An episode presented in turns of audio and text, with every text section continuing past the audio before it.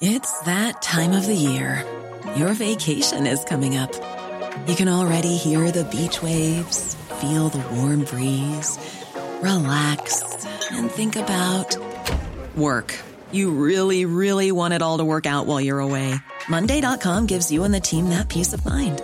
When all work is on one platform and everyone's in sync, things just flow wherever you are. Tap the banner to go to Monday.com.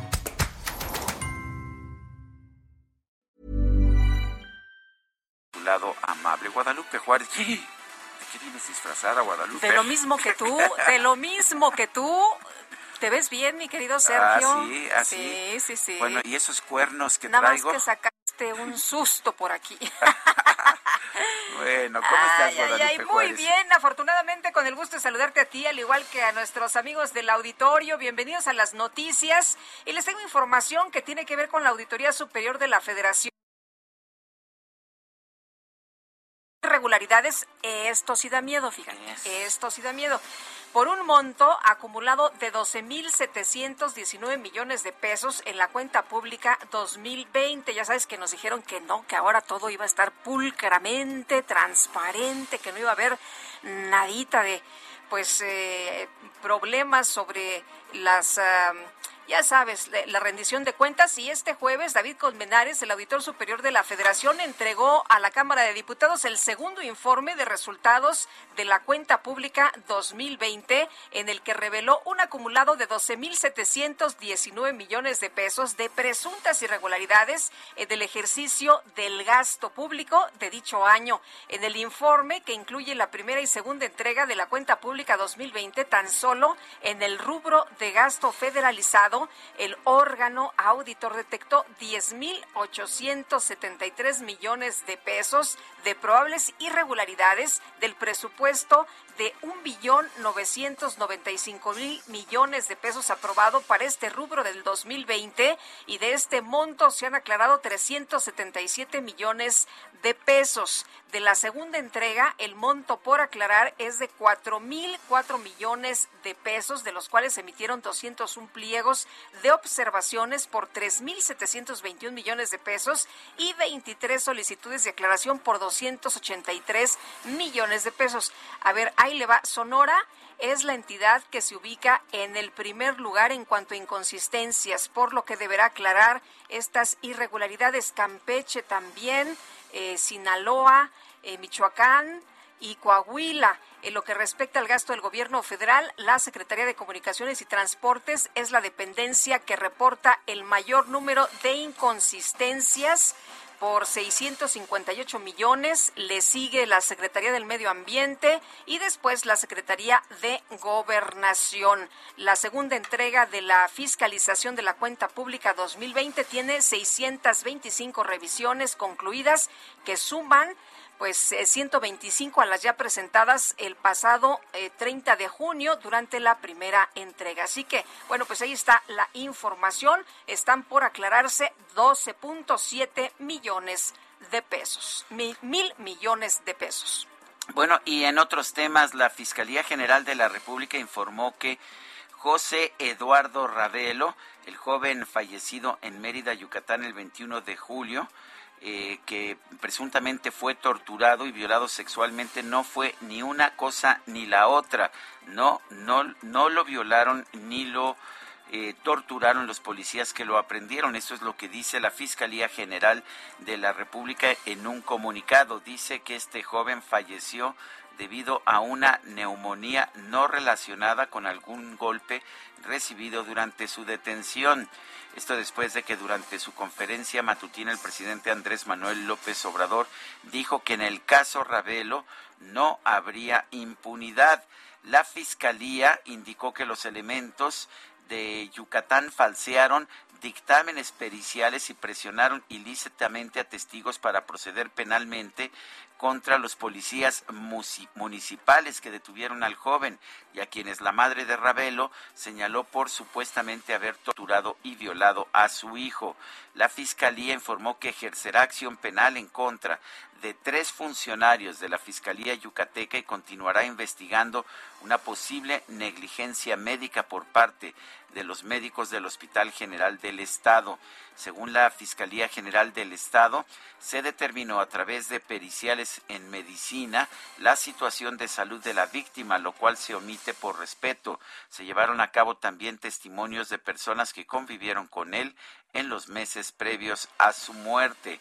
Eh, la fiscalía recordó que la mamá del joven acudió a sus oficinas a presentar una denuncia por tortura el pasado 18 de agosto de 2021 y como parte de las diligencias se reunieron más de 50 testimoniales, 45 periciales en medicina forense, química genética, mecánica de lesiones, criminalística, audio, video e informática así como 35 informes de la Policía Federal Ministerial y tres inspecciones ministeriales. Se exhumó el cadáver y se le hizo una necropsia. Son las 7 de la mañana con 8 minutos. Bueno, vamos a la frase del día. Ahora que estamos cerrando ya la vacunación de, del COVID. ¿Se acuerda usted de esta? La fuerza del presidente es moral, no es una fuerza de contagio. Hugo López Gatel.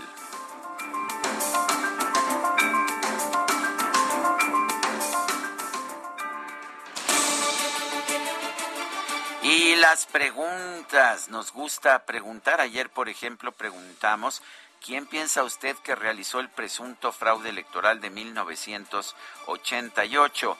Bartlett nos dijo el 88.8% de quienes respondieron. El PAN y Salinas nos dijo el 7.8%. No sabemos 3.5%. Recibimos 5.484 votos. Y esta mañana ya coloqué en mi cuenta personal de Twitter, arroba Sergio Sarmiento, la siguiente pregunta. ¿Quién debe controlar la producción y distribución de electricidad el Estado 11.8%, el mercado 82.5%, no sabemos 5.7%. En 33 minutos hemos recibido 983 votos. Las destacadas del Heraldo de México. Comieron quesadillas de vampiro con pipián.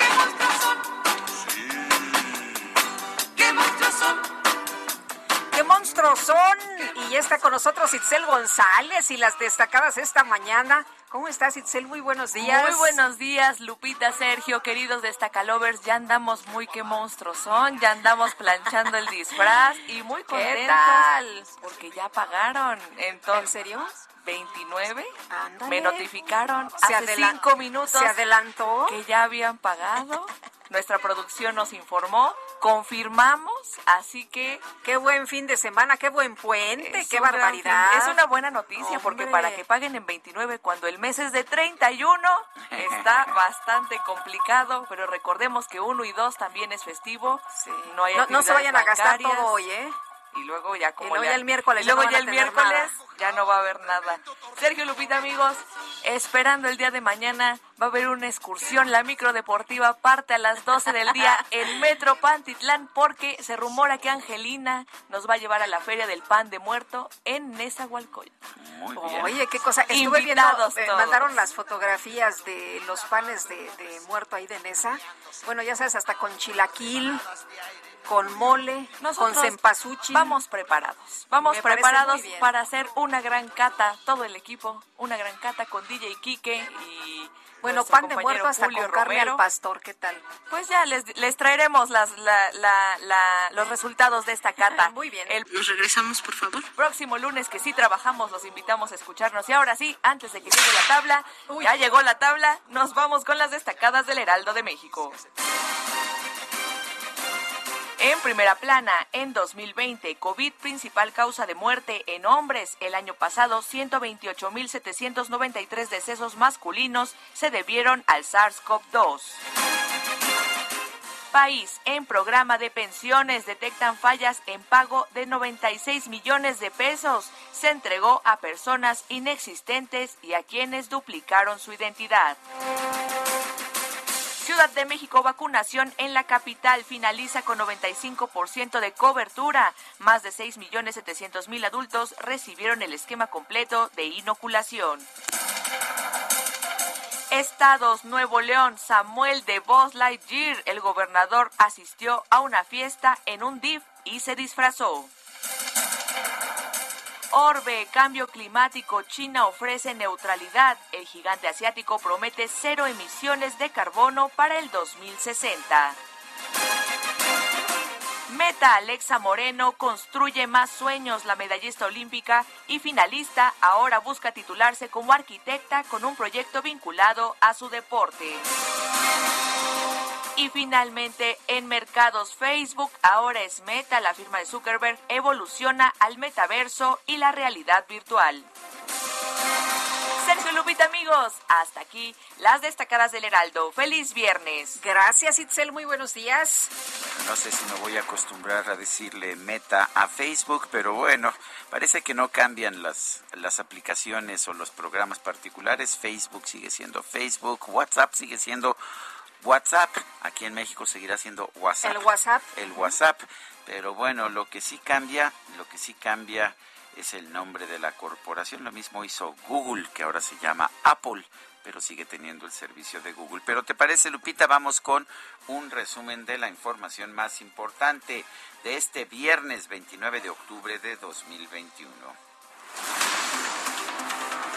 Este jueves el canciller Marcelo Ebrard llegó a Roma, Italia, previo a la cumbre de líderes del G20 para gestionar distintos proyectos de inversión en México, como el astillero en Puerto Progreso, Yucatán.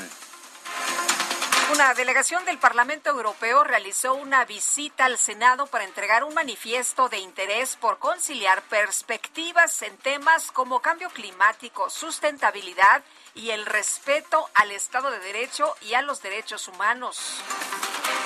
En el encuentro, el legislador italiano Massimiliano Smeriglio reconoció que la Unión Europea espera entender qué va a suceder con la reforma eléctrica que promueve el presidente López Obrador por la importancia que tiene este tema para los empresarios de sus países. Tengo que señalar también, con el máximo respeto y amistad, los problemas que escuchamos, que escuchan nuestras embajadas y, que escuchan también las empresas europeas que han invertido en estos años en México, que es necesario discutir, eh, profundizar y aclarar, porque nosotros también queremos entender qué va a suceder con la reforma del sistema energético, porque es un tema que es muy sensible para nuestros países y para la Unión Europea. La conmemoración del aniversario luctuoso del general Lázaro Cárdenas, los diputados de Morena y de la oposición se confrontaron por el tema de la reforma eléctrica del Ejecutivo. El diputado del PAN, Rodrigo Sánchez, advirtió que en el año 2021 se pueden repetir las decisiones que se tomaron hace 80 años, cuando el contexto nacional e internacional era otro. El apoyo de los mexicanos la situación interna y la situación internacional de ese momento permitieron a Cárdenas llevar a cabo esta acción. Pero debemos decirlo con todas sus letras y que se escuche muy, muy claro. Eran otros tiempos, eran otro tipo de, otro tipo de relaciones económicas a nivel mundial. Concluye, diputado. En Acción Nacional, un minuto, 12 segundos tuvo la oportunidad otro compañero, presidente. En Acción Nacional tenemos claridad de que en 2021 el país no está para repetir fórmulas que pertenecen a otro contexto. Bueno, y por su parte, el morenista Leonel Godoy dijo que la recuperación de la soberanía nacional no pasa de moda, porque en ella radica la esencia de la patria y de un Estado verdadero.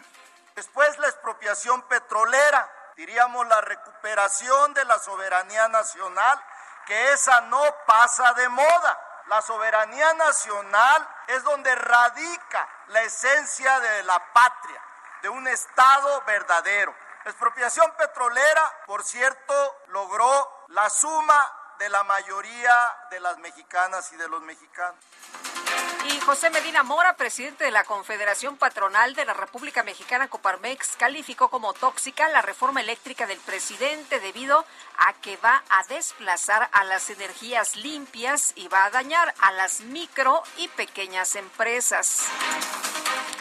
La Comisión Federal de Electricidad rechazó que la reforma eléctrica que promueve el presidente vaya a disparar las emisiones de carbono en México o elevar los costos de la electricidad porque afirmó esta iniciativa promueve el uso de energías limpias.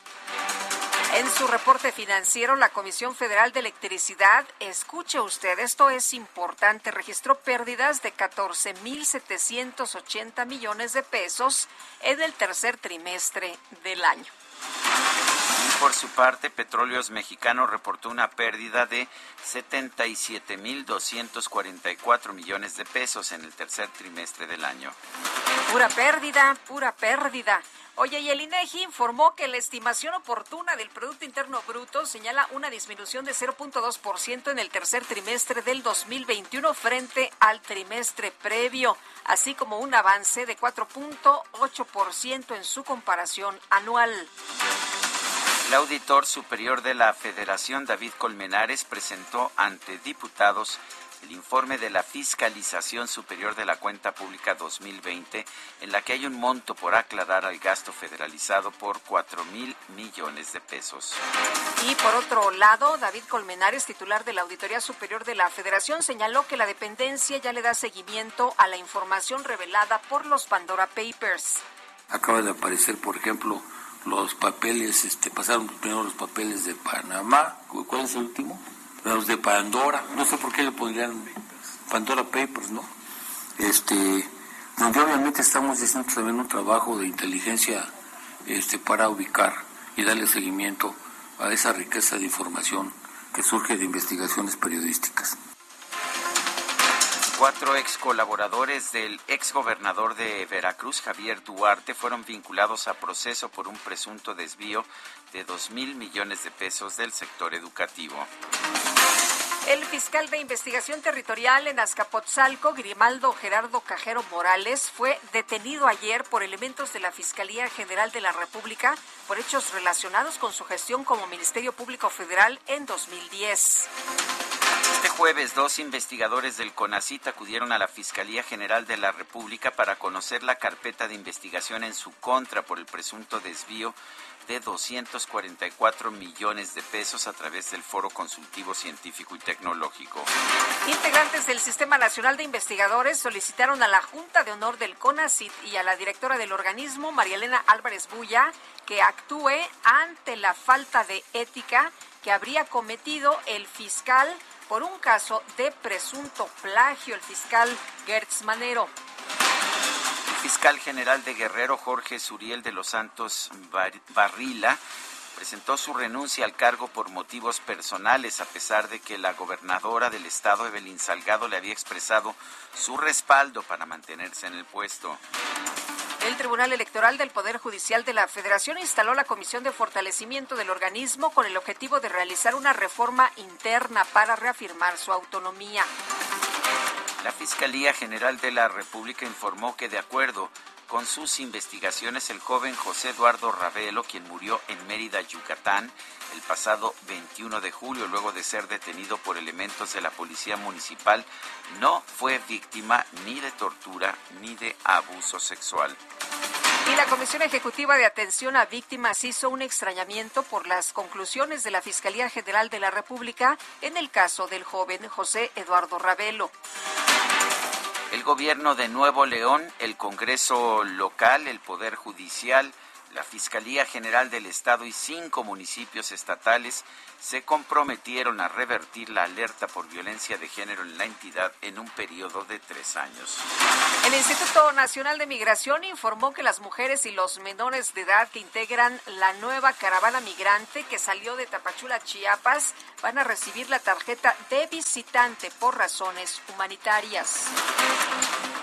Grupo de padres de niños con cáncer amplió su denuncia contra el secretario de Salud, Jorge Alcocer, para incluir cargos por genocidio y falsedad de declaraciones. La Comisión de Salud del Senado solicitó al secretario Jorge Alcocer que remita un documento técnico y científico que sustente sus declaraciones en el sentido de que las vacunas contra el COVID-19 podrían afectar el sistema inmunológico de los niños. ¿Dónde está el documento técnico y científico? La jefa de gobierno de la Ciudad de México, Claudia Sheinbaum, anunció que este jueves concluyó el proceso de vacunación contra el COVID-19 para las personas mayores de 18 años en la capital del país. El día de hoy cerramos esta etapa de vacunación que inició a mediados de febrero y el día de hoy cumplimos con vacunar a todos los adultos de 18 años y más, hombres y mujeres, y vamos a hacer una serie de actividades que son de agradecimiento a la población, a todas las instituciones que nos ayudaron a vacunar. Bueno, este viernes la jefa de gobierno participará en la conferencia de prensa del presidente López Obrador desde el estado de Campeche para presentar los resultados de la vacunación contra el COVID-19 en la Ciudad de México. Sí, se presentarán los resultados de la Ciudad de México por allá en Campeche. y en este momento se está llevando a cabo, de hecho, la conferencia de prensa del presidente de la República, Andrés Manuel López Obrador, en Campeche. Quien está tomando la palabra en estos momentos es la nueva gobernadora de Campeche, exalcaldesa de Álvaro Obregón, Laida Sansores. Y la Secretaría de Salud Federal informó que este jueves registraron pues ya 357 muertes por COVID-19 en México, así como 4.500 casos confirmados. Y en la información de los deportes, ¿qué tenemos? Bueno, pues en los deportes, los Rayados de Monterrey se proclamaron campeones de la Conca Champions tras derrotar al América por marcador de 1 a 0. Y bueno, no está, no está con nosotros hoy Adrián Alcalá, quien le mandamos un saludo.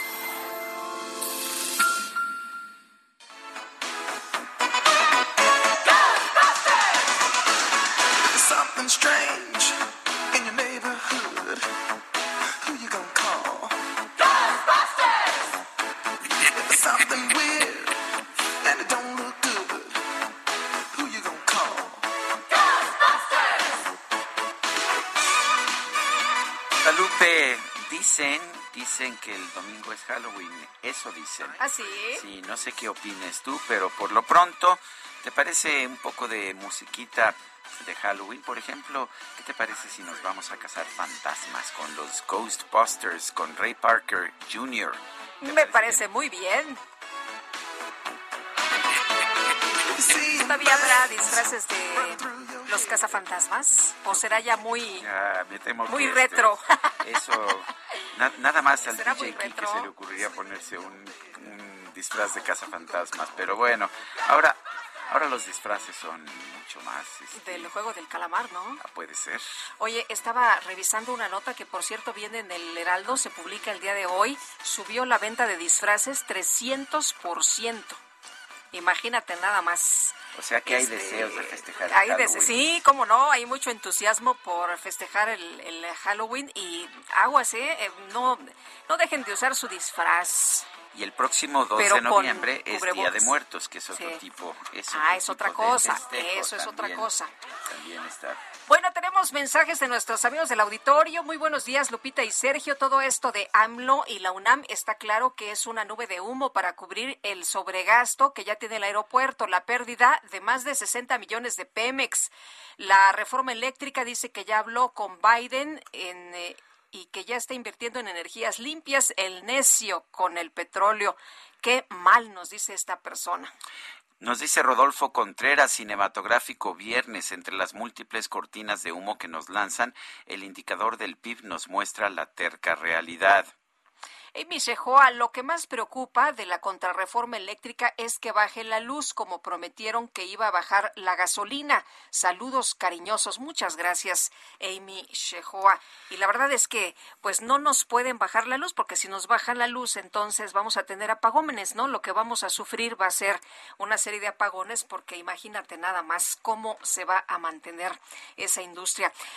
Y vámonos, ¿verdad? A otras cosas. 7 con 35. En Soriana sabemos lo que te gusta. Aprovecha que la pantalla BIOS 39 pulgadas Smart TV está a 4,990 pesos más 12 meses sin intereses. Apártala hoy con el 5% de su valor. Soriana, la de todos los mexicanos. A octubre 31. Aplican restricciones. Consulta modelos participantes. Aplica en Hiper y Super. La Auditoría Superior de la Federación entregó a la Cámara de Diputados la segunda parte de los informes de fiscalización de la cuenta pública 2020. Elia Castillo nos informa. Adelante, Elia.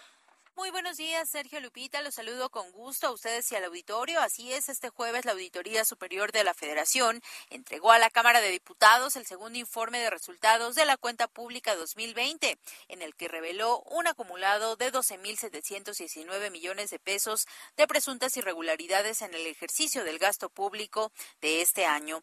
En el informe de consolidados que incluye la primera y segunda entrega de la cuenta pública 2020, tan solo en el rubro de gasto federalizado, el órgano auditor detectó 10.873 millones de pesos de probables irregularidades del presupuesto de 1.995.000 millones de pesos aprobado para este rubro en 2020. De este monto, Sergio Lupita, únicamente se han aclarado 377 millones de pesos.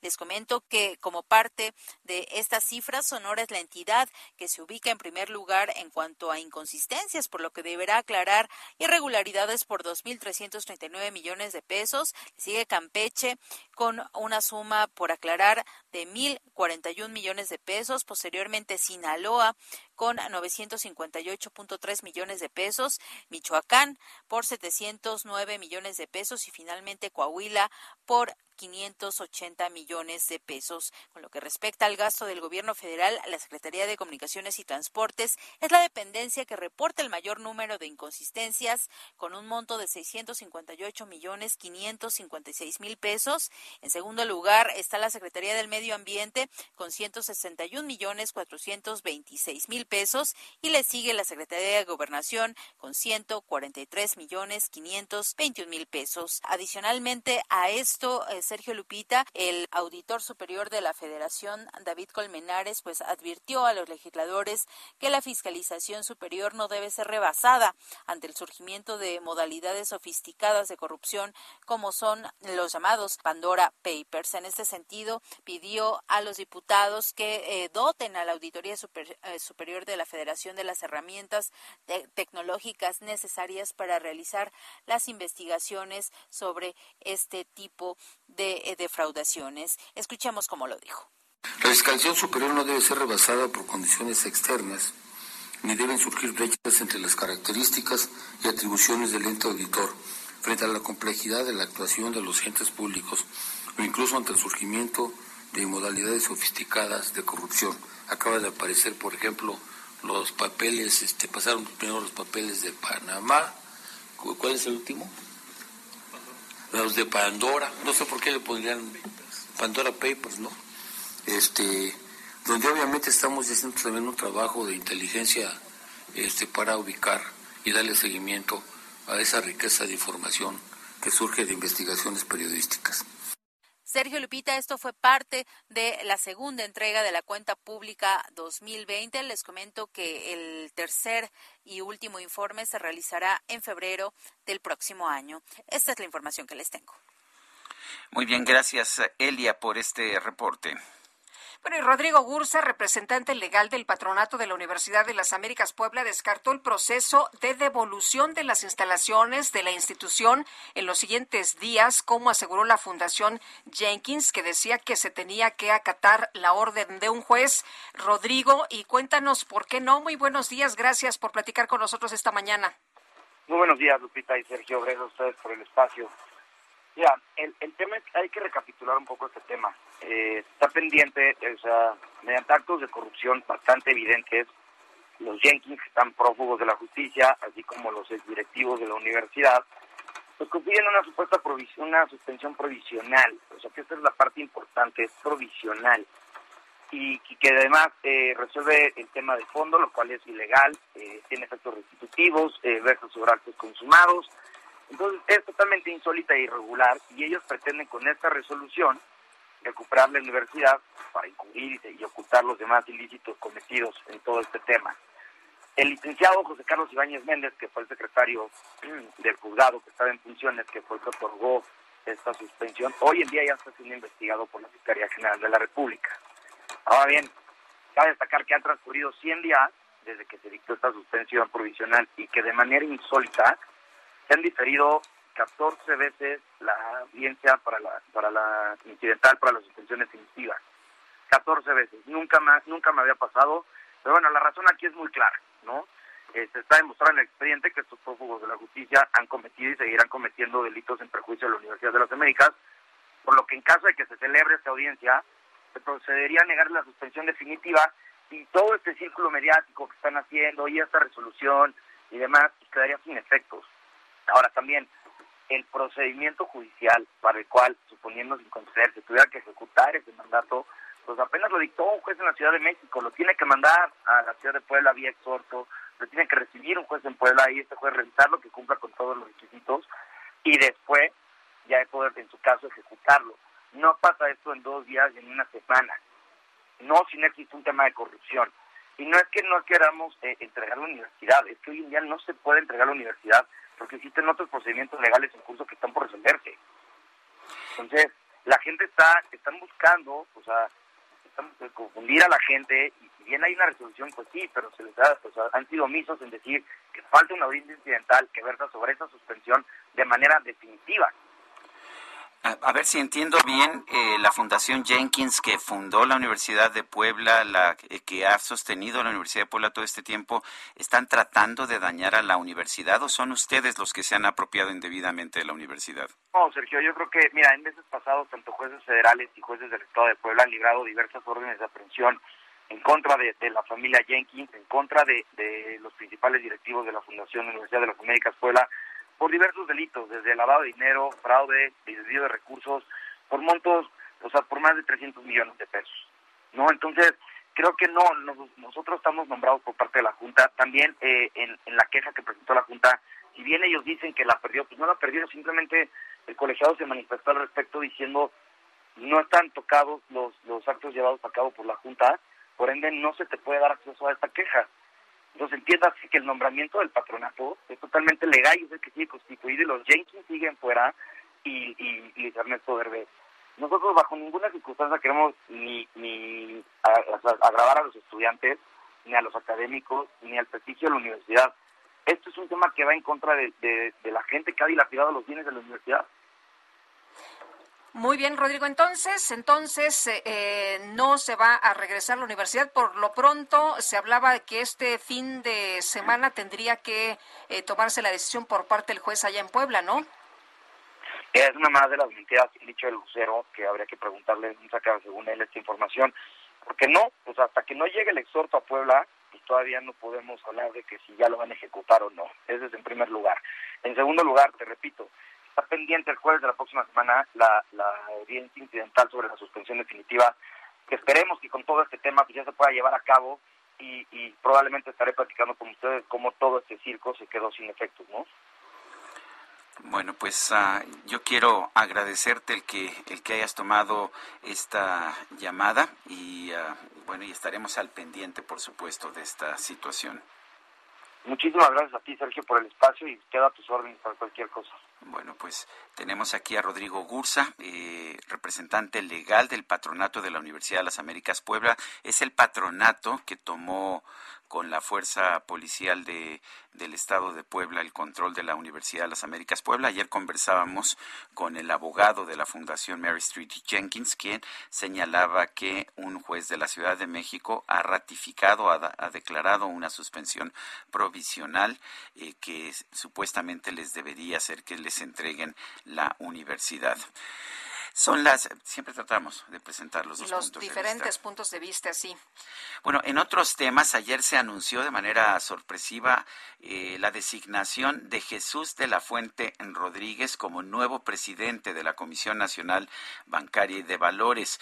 Él sustituiría a Juan Pablo Graf Noriega. El cambio fue ordenado, es lo que dice la Secretaría de Hacienda, directamente por el presidente de la República, Andrés Manuel López Obrador. Dice dice, eh, dice el comunicado en el que se dio a conocer esta designación que el nuevo presidente de la Comisión Nacional Bancaria y de Valores aplicará una política rigurosa de prevención y de cero tolerancia a cualquier abuso y actos ilícitos de las entidades financieras reguladas. Eso es lo que señala la Secretaría de Hacienda. Vale la pena pues vale la pena señalar que es el tercer presidente de la Comisión Nacional Bancaria y de Valores en lo que llevamos de este sexenio. Bueno, y lo que ha dicho, pues es que va a haber eh, cero tolerancia a cualquier abuso y actos ilícitos de las entidades financieras reguladas. Lo que acabo de decir es lo que está pues, en el vamos comunicado a, de la Secretaría ajá, de Hacienda. Vamos a ver cómo, cómo le va. La Secretaría de Hacienda informó que pues eh, esto se da por instrucciones del presidente, como señalabas, y bueno, pues el presidente ahí pendiente, atento, metiendo la mano, y bueno, pues destacó que es fundamental lograr mayor eficiencia del desempeño de la comisión, fortaleciendo las competencias técnicas, es lo que señala del personal. Y bueno, en otras informaciones le quiero comentar que pues eh, durante el tercer trimestre, el tercer trimestre del año, el precio del petróleo aumentó 75.4%, pero ello no evitó que Pemex volviera a registrar pérdidas por 77.244 millones de pesos en el periodo. Ese resultado financiero contrasta con la utilidad de 1.411 millones de pesos registrada en el tercer trimestre del año pasado, de acuerdo con su reporte financiero. En el mismo lapso, el precio de la mezcla mexicana de exportación fue de 66. 69 dólares por barril, impulsado por una mayor demanda de crudo y fenómenos meteorológicos. El resultado negativo de la petrolera se debió a una pérdida cambiaria y también a un incremento de 80% en el pago de impuestos y derechos.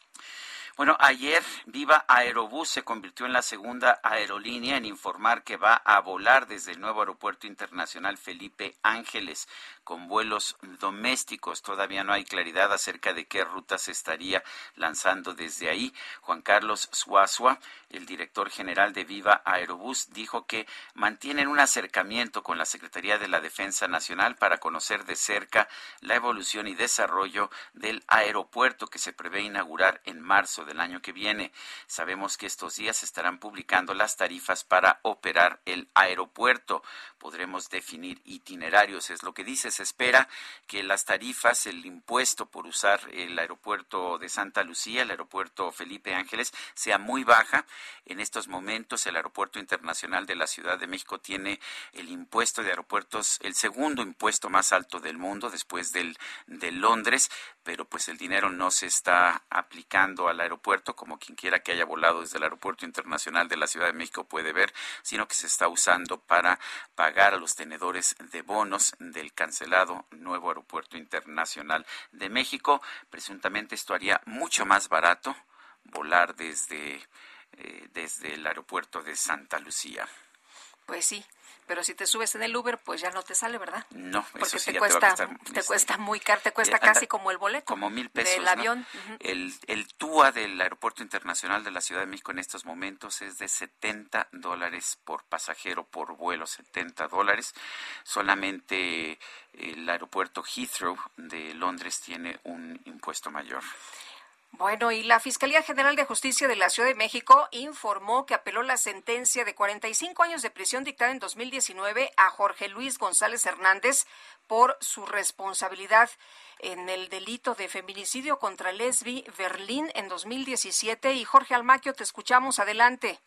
Gracias, Sergio Lupita, amigos. Así es, tras apelar la sentencia condenatoria de 45 años que recibió en 2019 Jorge Luis N. por su responsabilidad penal en el delito de feminicidio contra Lesbi Berlín, la Fiscalía General de Justicia logró que un tribunal de alzada incrementara la pena a 52 años con seis meses de prisión y se obtuviera una resolución con perspectiva de género. La Subprocuraduría de Procesos comprobó la responsabilidad del individuo en la muerte de la joven ocurrida el 3 de mayo de 2017 en inmediaciones del Instituto de Ingeniería de la Universidad Nacional Autónoma de México. Tras las investigaciones correspondientes, se solicitó orden de aprehensión en contra de Jorge Luis, la cual fue cumplimentada la madrugada del 6 de julio de 2017, al tiempo que las autoridades ministeriales habrían solicitado una condena de 60 años de prisión por feminicidio agravado. Derivado de los elementos de prueba aportados, el representante social de la Fiscalía General de Justicia, en conjunto con las víctimas indirectas, logró que la autoridad judicial determinara que el sentenciado pague la reparación del daño, los gastos funerarios, así como un tratamiento psicológico a favor de los padres de la víctima. Además, deberá hacer el pago de una compensación por daño inmaterial en su vertiente de daño moral, de satisfacción con la disculpa pública que realizó el Tribunal Superior de Justicia en los términos establecidos por la Comisión de Derechos Humanos Capitalina y de no repetición consistentes en que el sentenciado asista a cursos de capacitación con perspectiva de género, igualdad y no discriminación que determinará el juez de ejecución.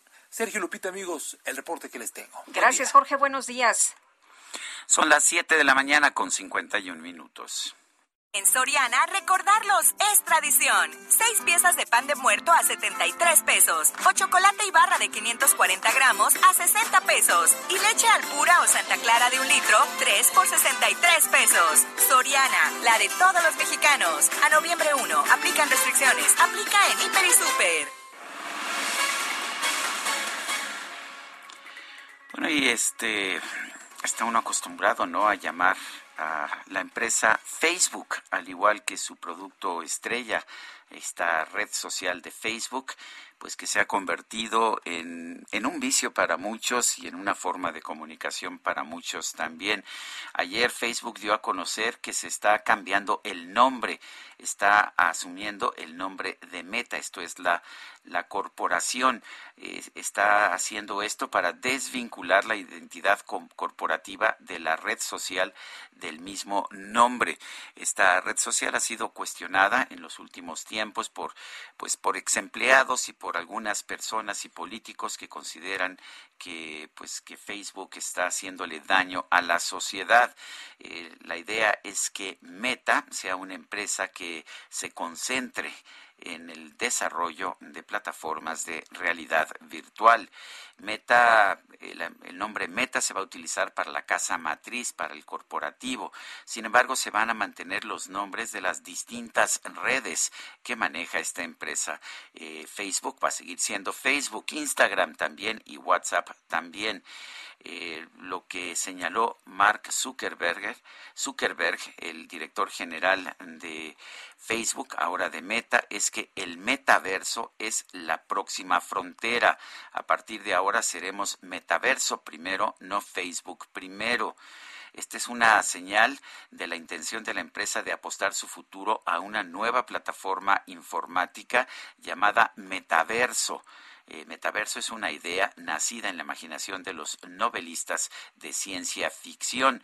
Según lo que se dio a conocer, la gente se va a reunir y se va a comunicar en entornos virtuales, ya sea para hablar con sus colegas en una sala de juntas o pasando el rato con amigos en rincones remotos del mundo. Imagínense, se pondría uno una, pues unos lentes, una mascarilla y podría uno estar sentado platicando con alguien en otro lugar del mundo. Por lo pronto, el cambio de nombre de Facebook a Meta tiene ese sentido. Son las 7 de la mañana con 54 minutos, 7 con 54. Nuestro teléfono, mándenos pues mensajes de WhatsApp. El gel sanitizante, que ahora también ya todos lo usamos de manera acostumbrada, y midiendo los espacios y los aforos que nos permite la semaforización aquí de Jalapa. Eh, tendremos la mayoría de nuestros eventos en espacios abiertos para que esto nos permita la ventilación y en los lugares donde sean eh, eh, aforos cerrados, tenemos un, un límite del 50% de ocupación para mantener los espacios a distancia correspondiente. Muy bien. Bueno, pues yo quiero, yo quiero agradecerle, maestro Iván Martínez Olvera, subsecretario de Promoción y Atención Turística del Estado de Veracruz, el haber conversado con nosotros. Muchísimas gracias a ustedes y los esperamos en Jalapa, Veracruz, capital de la. Son las 8 de la mañana con 24 minutos, 8 con 24. Nuestro número para que nos envíe mensajes de WhatsApp es el 55 20 10 96 47. Regresamos en un momento más.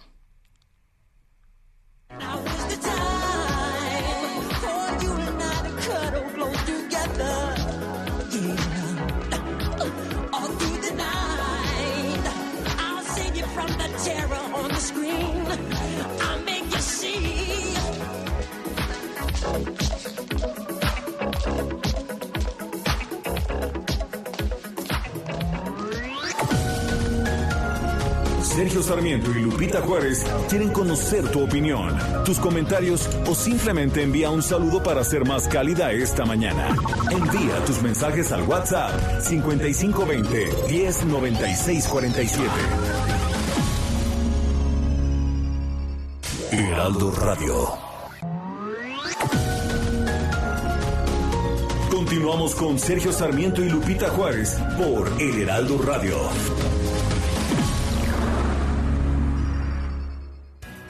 Jaque Mate con Sergio Sarmiento.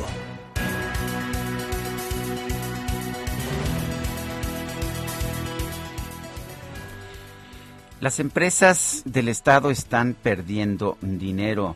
No es de ahora, por ejemplo. Pemex ha, ha, venido perdiendo dinero desde por lo menos 2016. Así lo establecen los estados contables de Pemex, porque a veces el gobierno dice que pierde dinero Pemex, pero que no pierde que estos son simple y sencillamente argucias contables. Bueno, pues lo que está reportando Pemex a los reguladores del mercado y si no estaría pues por supuesto mintiendo es que en el 2020 perdió 481 mil millones de pesos bueno y en lo que va de este 2021 ya ha perdido 37 mil en el primer trimestre, 23 mil en el segundo y 100 mil 200 millones de pesos en el tercer trimestre. El caso de la Comisión Federal de Electricidad es bastante interesante. Por ejemplo, en los tiempos del neoliberalismo, o lo que llama así el presidente de la República, la Comisión Federal de Electricidad ganaba dinero, ¿sí? Por ejemplo, en el 2000, uh, en el 2017 ganó 108 mil millones de pesos, en el 2018 48 mil millones, en el 2019 25 mil 700 millones de pesos. Empezó a perder ya en esta administración 86 mil millones de pesos en el 2020 y bueno pues tiene una pérdida de en los tres primeros trimestres de este año de 35 mil en el primero 14 mil en el segundo y casi 29 mil en el tercer trimestre que acaba de concluir. Es interesante porque lo que nos dicen es que antes saqueaban a la Comisión Federal de Electricidad y hoy en cambio pues ya, ya no se le está saqueando, por eso se está haciendo el cambio legislativo que está promoviendo el presidente de la República. Lo curioso del caso es que cuando saqueaban a Pemex, Pemex tenía utilidades, hoy que ya no lo saquean está teniendo pérdidas. Me parece interesante señalarlo. Yo creo que lo que tenemos que hacer en México, como en cualquier otro país del mundo, es tener un sistema claro. Sabemos que tanto la Comisión como Pemex están recibiendo subsidios del, del bolsillo de los contribuyentes. Me parece inadecuado. Ningún gobierno del mundo, ningún Estado, por poderoso que sea, puede ir en contra de las reglas del mercado tanto la Comisión Federal de Electricidad como Pemex pueden ser empresas sanas en un ambiente de mercado, en un mercado libre, como son las empresas estatales de Francia, por ejemplo, o de Dinamarca, que es un país que muestra como ejemplo constantemente el presidente de la República, Andrés Manuel López Obrador. Lo que ya no deberíamos estar haciendo es reactivar los monopolios, hacer de Pemex un monopolio y de la Comisión Federal de Electricidad un monopolio, porque seguirán perdiendo dinero que nos costará a todos los mexicanos. Yo soy Sergio Sarmiento y lo invito a reflexionar.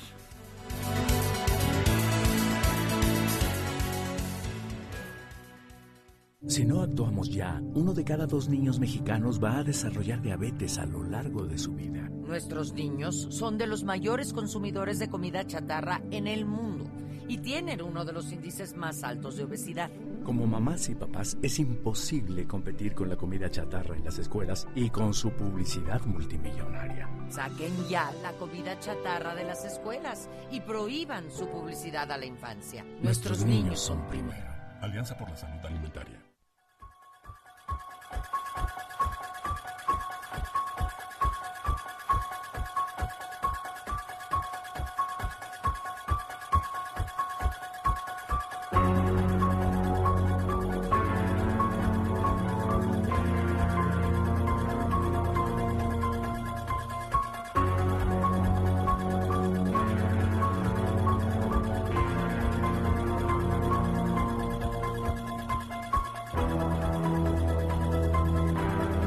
Esta sí me da miedo, ¿eh? Esta sí te da miedo, Esta la de. Halloween. Yo nunca he visto la película, ¿tú sí? No, pero la musiquita sí. Yo esas, esas pelis no las veo. No, las de No. miedo, a mí sí me gustan. Este fin de semana me toca, me toca una, ya sabes, un banquete de películas Ah, de horror, sí. como a lo mejor busco a Halloween de John Carpenter, ¿te parece bien? Me parece muy bien, mi querido Sergio. Para ti. Para mí, para mí, fíjate que yo prefiero leer de, de- si son cosas de, de miedo y de terror, prefiero leerlas, ¿eh? Eh, sí, les quiero recomendar para los chavitos Fantasmas, Espectros y otros trapos sucios de Jaime Alfonso Sandoval. Esto para los chiquillos como por ahí de 12, de Muy 12 bien. años. Para los que están más grandecitos como adolescentes, Mundo Umbrío, que es una saga sensacional que descubrí que es de Jaime Alfonso Sandoval. Y bueno, a mí el, libro que más me gustó es Las dos muertes de Lina. Está muy divertido, se los recomiendo muchísimo. De veras que les va a encantar. Si les gusta el rollo de los vampiros, las aventuras, los enfrentamientos, el terror, el humor, bueno, léanse Mundo Umbrío. Y para los más grandecitos, Amigo Imaginario de Steven Bosky. Así que, pues, ese sí, ese sí les va a dar miedo. Todos flotan, Georgie. Sí, todos flotan. Todos flotan. Ah, pero mira, mi sobrina Nicole Pamela Levet me dice, ¡ja! Super banquete de terror. Todos los invitados estarán muertos. Uy. Ja, ja. No, ¿Sabes qué? Ya me dio miedo. Cosa, vámonos ya. a lo más verdes mejor. Mejor. Y Vamos. Javier Ruiz, ¿cómo te va? Buenos días. ¿Ya estás listo con todo y tu disfraz? Eh, todavía no, Lupita Sergio, pero ya el fin de semana ya estaremos preparando, por supuesto, pues uno, al menos para salir a pedir eh, dulces, a ver si todavía nos, nos logran dar algo, ¿verdad? pero bueno, Lupita Sergio, nos encontramos justamente aquí en la avenida Lomas Verdes, en el Instituto Mexicano del Seguro Social, donde en este punto se encuentra José Manuel Ríos Solís, de 48 años de edad. Hay que recordar que este hombre, pues es transportista de la ruta 79, que va justamente a la zona de Tlalnepantla. Desafortunadamente, pues ya informamos oportunamente de este pues suceso donde fue un fue lo intentaron robar y desafortunadamente pues recibió un impacto de arma de fuego. Nos encontramos con Nancy de la Luz, ella es su cuñada, quien ha estado atenta a las afueras de este hospital. Nos vamos a acercar rápidamente con ella antes de que ingrese al hospital para que nos platique pues, en qué condiciones eh, Nancy se encuentra tu cuñado y qué es lo que te han dicho hasta el día de hoy pues los médicos. Eh, pues buenos días. Me comentan que va a quedar parapléjico de la parte izquierda, ya que cuando este, llegó aquí al hospital, llegó en un estado de coma. Ahorita está en coma inducido, la cuarta parte de su cerebro está muy dañada y pues no, no hay cosa que le pueda ayudar para eso. El día de mañana le quitan el coma inducido para ver qué secuelas son las que tiene. ¿Y es un hecho de que quede en estas condiciones o todavía después de que lo despierten del coma pues puede mejorar? Eh, me dicen que ya es un hecho, ahora sí que un milagro es lo que nos podía, nos podría ayudar en que fuera un diagnóstico no, eh, o sea, un diagnóstico incierto. Oye, ¿ella con quién, él con, con quién vive, José Manuel? ¿Con quién vive? ¿Tiene esposa? ¿Tiene hijos? Eh, tiene cinco hijos, este, vive solo, pero tres de sus hijos son mayores de edad, dos pequeños son los que dependían de él. De estos dos pequeños, ¿quién se hace cargo al momento? Eh, por el momento mi suegra y mis cuñadas son las que se están haciendo cargo de ellos. ¿Le han dicho a alguien de las autoridades, los han apoyado con algo? Eh, no, hasta el momento no nos han apoyado con nada, eh, no, no nos han venido a ver, nada. Lo único que sí les pido que nos ayuden es con lo de los donadores de sangre. He estado pidiendo, pero no, yo creo que no hay humanidad aquí porque nadie nos ha apoyado con venir a ayudarnos con la donación. ¿Sus patronos transportistas les, les han apoyado? De hecho, ellos sí han venido, pero me lo rechazan, que como se desvelan y están tomando refresco, grasas, ya que andan en la calle, pues no pasan. De esta denuncia que has interpuesto, ¿qué te han dicho?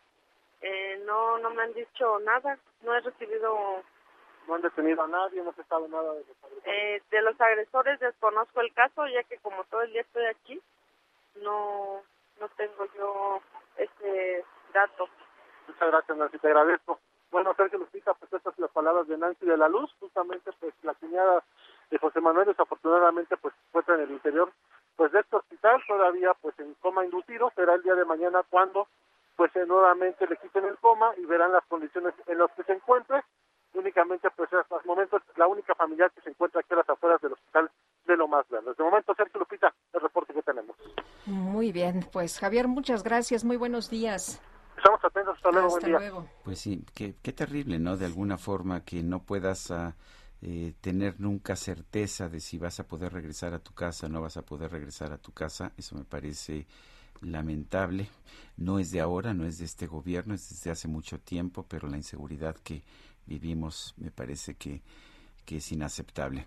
Son las 8 de la mañana con 41 minutos. Vamos a un resumen de la información más importante. En Soriana sabemos lo que te gusta. Aprovecha que la pantalla BIOS 39 pulgadas Smart TV está a 4,990 pesos más 12 meses sin intereses. Apártala hoy con el 5% de su valor. Soriana, la de todos los mexicanos. A octubre 31. Aplican restricciones. Consulta modelos participantes. Aplica en Hiper Super. Desde el estado de Campeche, el subsecretario de Prevención y Promoción de la Salud, Hugo López Gatel, afirmó que ya se cumplió el objetivo de vacunar contra el COVID-19 a la población adulta de todo el país. Podemos reportar éxito en la misión y tenemos que en el corte puntual del día de ayer tenemos 606 mil dosis que fueron aplicadas. En general mantuvimos el ritmo de vacunación propuesto, 500 mil dosis o más por día. En algunos casos superamos el millón de dosis en un solo día. Esto en forma acumulativa nos ha llevado a vacunar a más de 125 millones de dosis aplicadas que representan 74, más de 74 millones de personas. En este momento, 81% de personas ya tienen la vacunación con el esquema completo. Bueno, por su parte, el presidente López Obrador reiteró su compromiso de trasladar la sede de Petróleos Mexicanos al estado de Campeche. Vamos a cumplir el compromiso de que Pemex se traslade a Ciudad del Carmen. Pemex va a tener como sede Campeche. Bueno, pues no es, no es el único cambio que se está haciendo. Vamos a ver si funciona. El coordinador de comunicación social de la presidencia, Jesús Ramírez, condenó el asesinato del periodista Freddy López Arevalo, ocurrido este jueves en San Cristóbal de las Casas, Chiapas. En un informe, la Comisión Interamericana de Derechos Humanos advirtió que las elecciones del próximo 7 de noviembre en Nicaragua buscan perpetuar en el poder al presidente Daniel Ortega.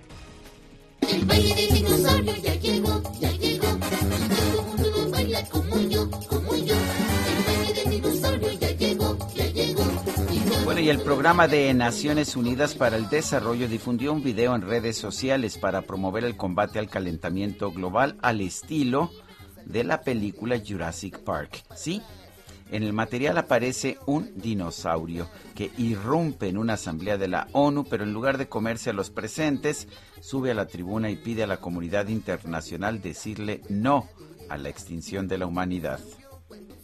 Escuchen todos, sé unas cuantas cosas sobre la extinción. Y déjenme que les diga. Y ustedes pensarán que eso es algo obvio. Pero extinguirse no es nada bueno. Y provocar tu propia extinción en 70 millones de años es lo más ridículo que he escuchado. Al menos nosotros tuvimos un asteroide. ¿Cuál es su excusa? En Soriana, recordarlos es tradición. Seis piezas de pan de muerto a 73 pesos. O chocolate y barra de 540 gramos a 60 pesos. Y leche al pura o Santa Clara de un litro, 3 por 63 pesos. Soriana, la de todos los mexicanos. A noviembre 1, aplican restricciones. Aplica en Hiper y Super.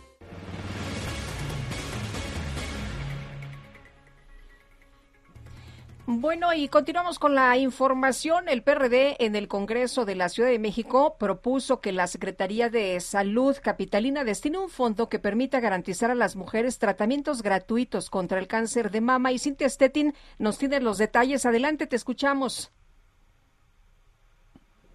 Hola, Cintia.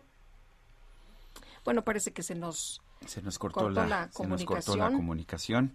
Pero- Vamos a tratar de, de restablecerla lo antes posible.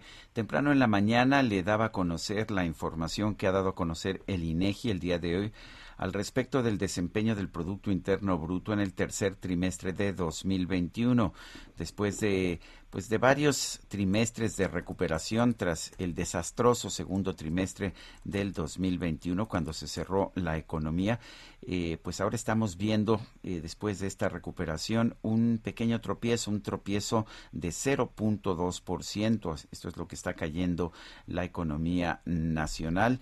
eh, de entre el primer trimestre del 2000 entre el segundo trimestre del 2021 y el tercer trimestre esto pues va en línea con la idea de que no vamos a poder alcanzar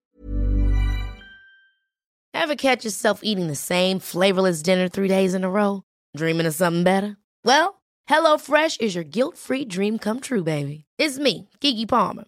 Let's wake up those taste buds with hot, juicy pecan-crusted chicken or garlic butter shrimp scampi. Mm. Hello Fresh. Stop dreaming of all the delicious possibilities and dig in at HelloFresh.com. Let's get this dinner party started.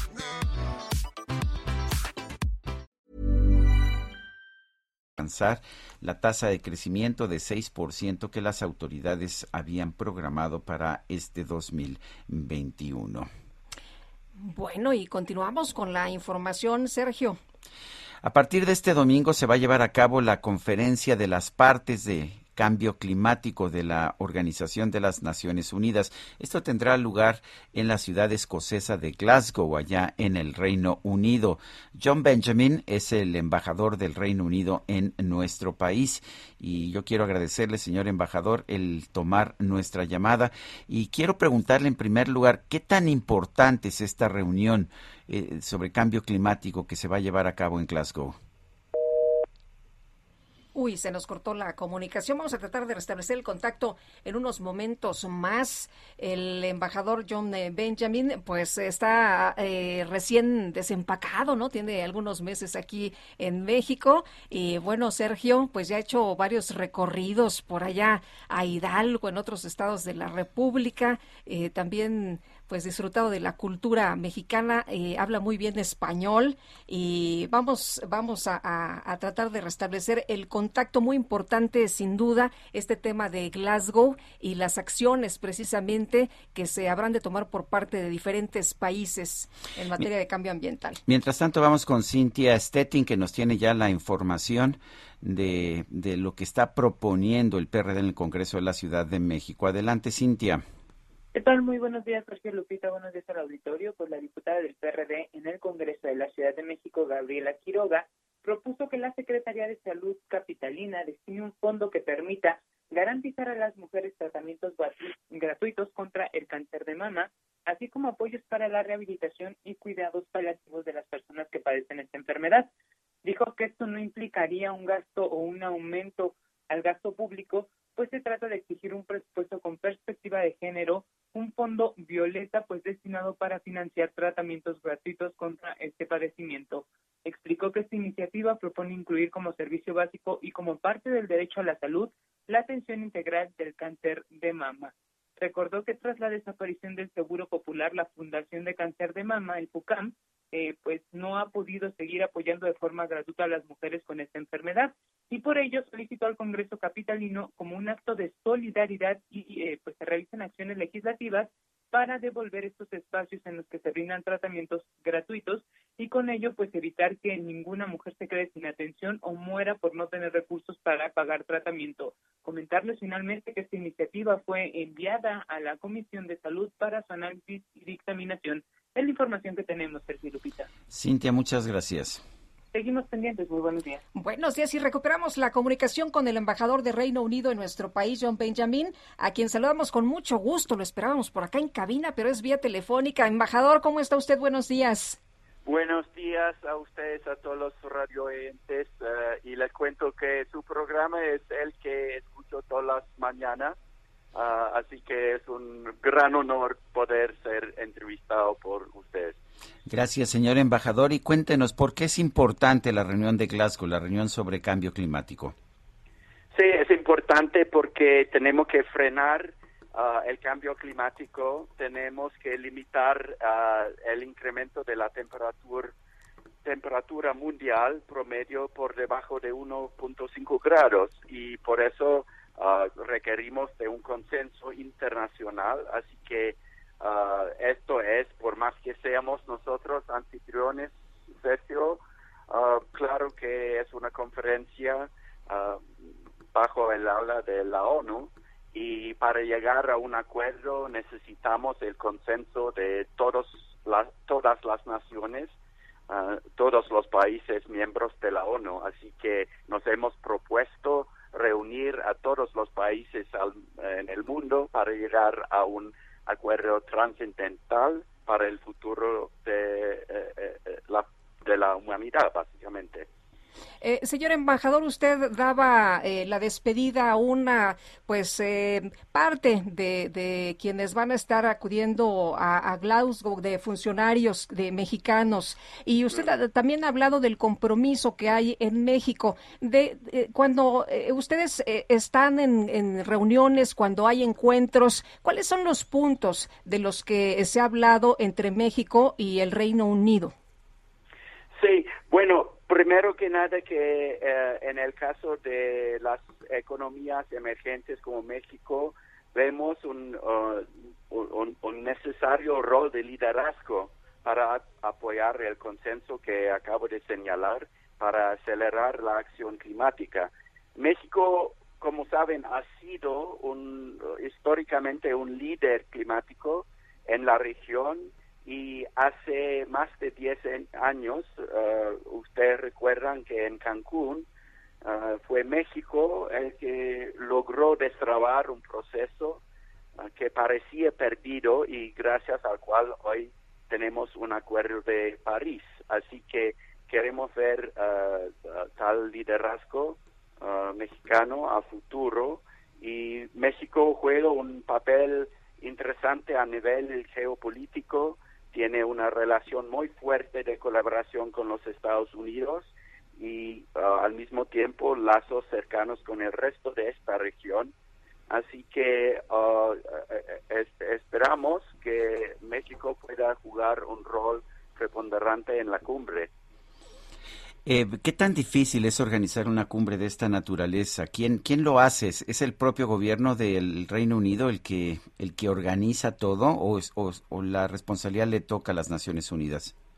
Sí, es, es un esfuerzo conjunto, Sergio. Lo que pasa es que uh, ciertamente ha sido un reto enorme en plena pandemia mundial, ¿no es cierto? Así que, y prácticamente uh, la conferencia, la cumbre que comienza recién este fin de semana, va a ser la agrupación presencial más grande de los países desde, desde que la pandemia comenzó. Así Así, así que sí, hemos enfrentado muchos retos logísticos, estamos colaborando sí con la ONU, pero como anfitriones somos nosotros los responsables básicamente para de, que la cumbre tenga éxito. Bueno, pero parece que, que, esta cumbre reúne ahora sí ya de manera presencial a un montón de, de gente, eh, señor embajador, ahora sí ya de manera presencial, no solo virtual. Sí, ah, estamos esperando mucho más de 100 líderes eh, mundiales, uh, jefes de Estado, jefes, jefas de gobierno. Uh, así que se realiza solamente presencialmente, va, ciertamente van a haber uno otro mensaje grabado de antemano de ciertos líderes, pero básicamente no es una conferencia híbrida, es, es, es, una uh, del todo presencial ahí en Glasgow.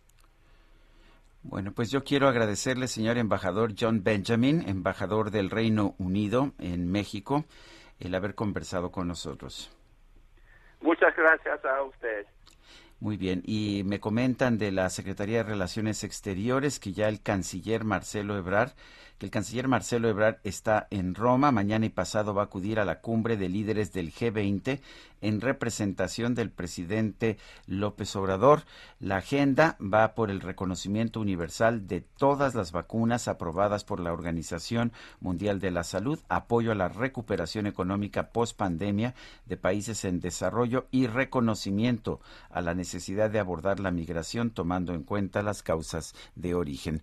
Son las ocho con cincuenta y cuatro minutos. Guadalupe Juárez y Sergio Sarmiento estamos en el Heraldo Radio. Regresamos en un momento más.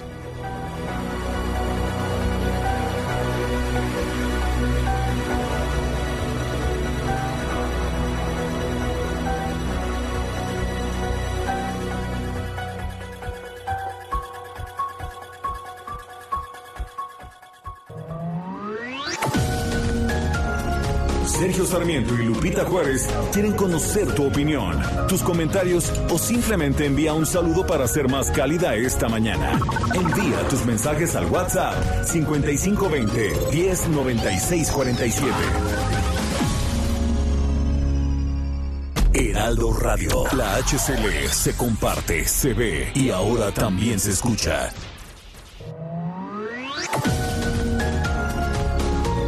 Continuamos con Sergio Sarmiento y Lupita Juárez por El Heraldo Radio. La comida chatarra y las bebidas azucaradas no deben volver a las escuelas. Ahí niñas y niños consumían tal exceso de calorías que aumentaba su riesgo de sobrepeso y obesidad. Además, el consumo de estos productos provoca procesos inflamatorios, los cuales debilitan el sistema inmune frente a virus y bacterias. Es urgente que saquen ya la comida chatarra y bebidas azucaradas de las escuelas. Nuestros, niños, son primero. Alianza por la Salud Alimentaria. Please allow me to introduce myself. I'm a man of wealth and taste. I've been around for a long, long year. Stole many a man's soul of faith. Jesus Christ had his moment of doubt and pain. Made damn sure the pilot washed his hands and sealed his face.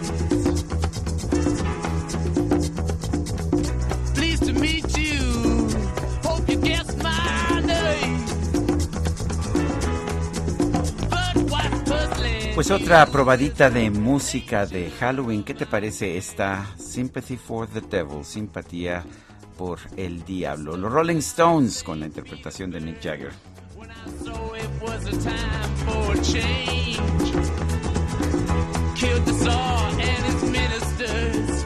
Preguntan si nunca vi El Exorcista. No, nunca la vi. Creo que vi un pedacito y no la vi, la verdad.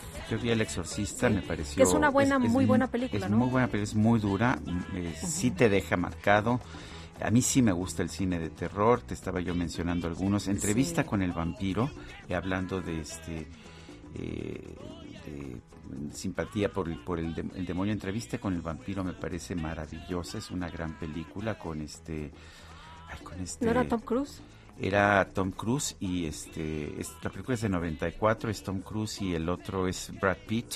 Me encanta The Shining El Resplandor me parece una gran Gracias, muy película. buena, con Jack Me- Nicholson, ¿no? con Jack Nicholson me encanta eh, Sixth Sense Sexto Sentido en fin a mí muy sí me gusta el cine de terror sí.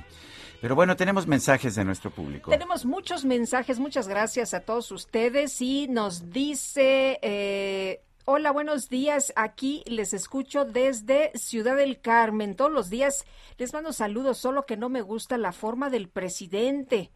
Muchas felicidades, Dustana Soto. Pues a Dustana Soto le mandamos un abrazo. Dice, dice otra persona, Sergio, escuché tu comentario, le echas la culpa a la nueva administración de la pérdida de la Comisión Federal de Electricidad y no, y no Z. No, pues, a ver, es que no será resultado de la reforma de tu idilio Peña Nieto. Qué fácil es echar la culpa al de siempre. Da risa saber que eres dueño de la verdad absoluta. No, no soy dueño de la verdad absoluta.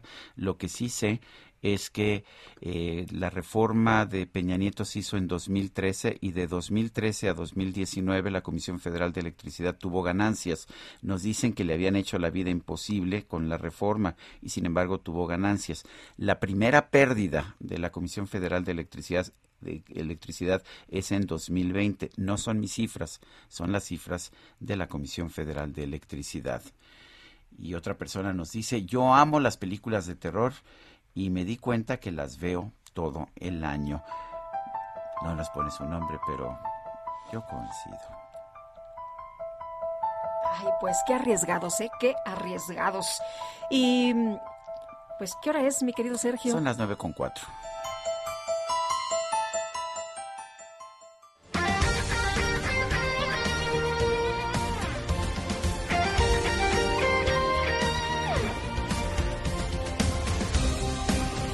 Desde hace 140 años. 140 años. Tu descanso merece un cine.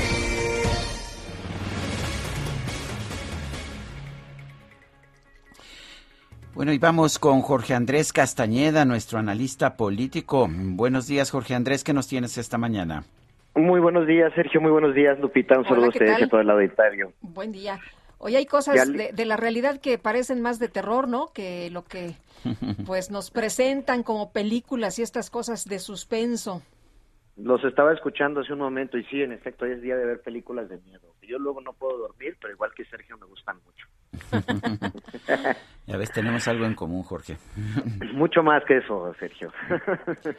Bueno, a ver, cuéntanos, ¿qué nos tienes esta mañana? Digo, eh, me gustaría comentar brevemente las cifras que publica el INEGI hoy sobre el desempeño económico en el tercer trimestre del año. Como se anticipaba después de la salida del indicador global de actividad económica para agosto, eh, y en sorpresa, digamos, de lo que se esperaba a principios de año, vimos un retroceso en la economía respecto al segundo trimestre durante el tercer trimestre. La caída eh, de la estimación oportuna, que todavía no es final, pero bueno, suele acercarse mucho a lo que ya pasó, es eh, del 0.2% respecto al trimestre anterior, lo cual pues es una bastante mala noticia. Digo, eh, pueden haber eh, algunas razones que ahorita comentamos que lo expliquen, pero bueno, en todo caso, una cifra como esta eh, sí compromete el 6% de crecimiento que se eh, anticipaba para el año, pero sobre todo el 6.3 que tiene la Secretaría de Hacienda en sus predicciones para la recaudación. ¿A qué se debe esta caída? Bueno, eh, son principalmente tres factores. Parece que la reforma al outsourcing crea, eh, des- desapareció algunas empresas o redujo mucho la actividad de empresas dedicadas al outsourcing que se encontraban en el sector servicios y eh, eso está teniendo un impacto, digamos, sobre los números, pero no sabemos sobre la economía real aún. Es decir, las, em- esas empresas reportaron una caída de ventas gigante y, te- y tenían una importancia significativa en el sector servicios. Y bueno, si simplemente fue un reacomodo, lo veremos en los próximos meses. El segundo es un tema que hemos venido, muchos han venido comentando, que tiene que ver sobre las tensiones en las cadenas de suministro a nivel global. Eh, no son solo los chips que hemos escuchado, son muchísimas cosas.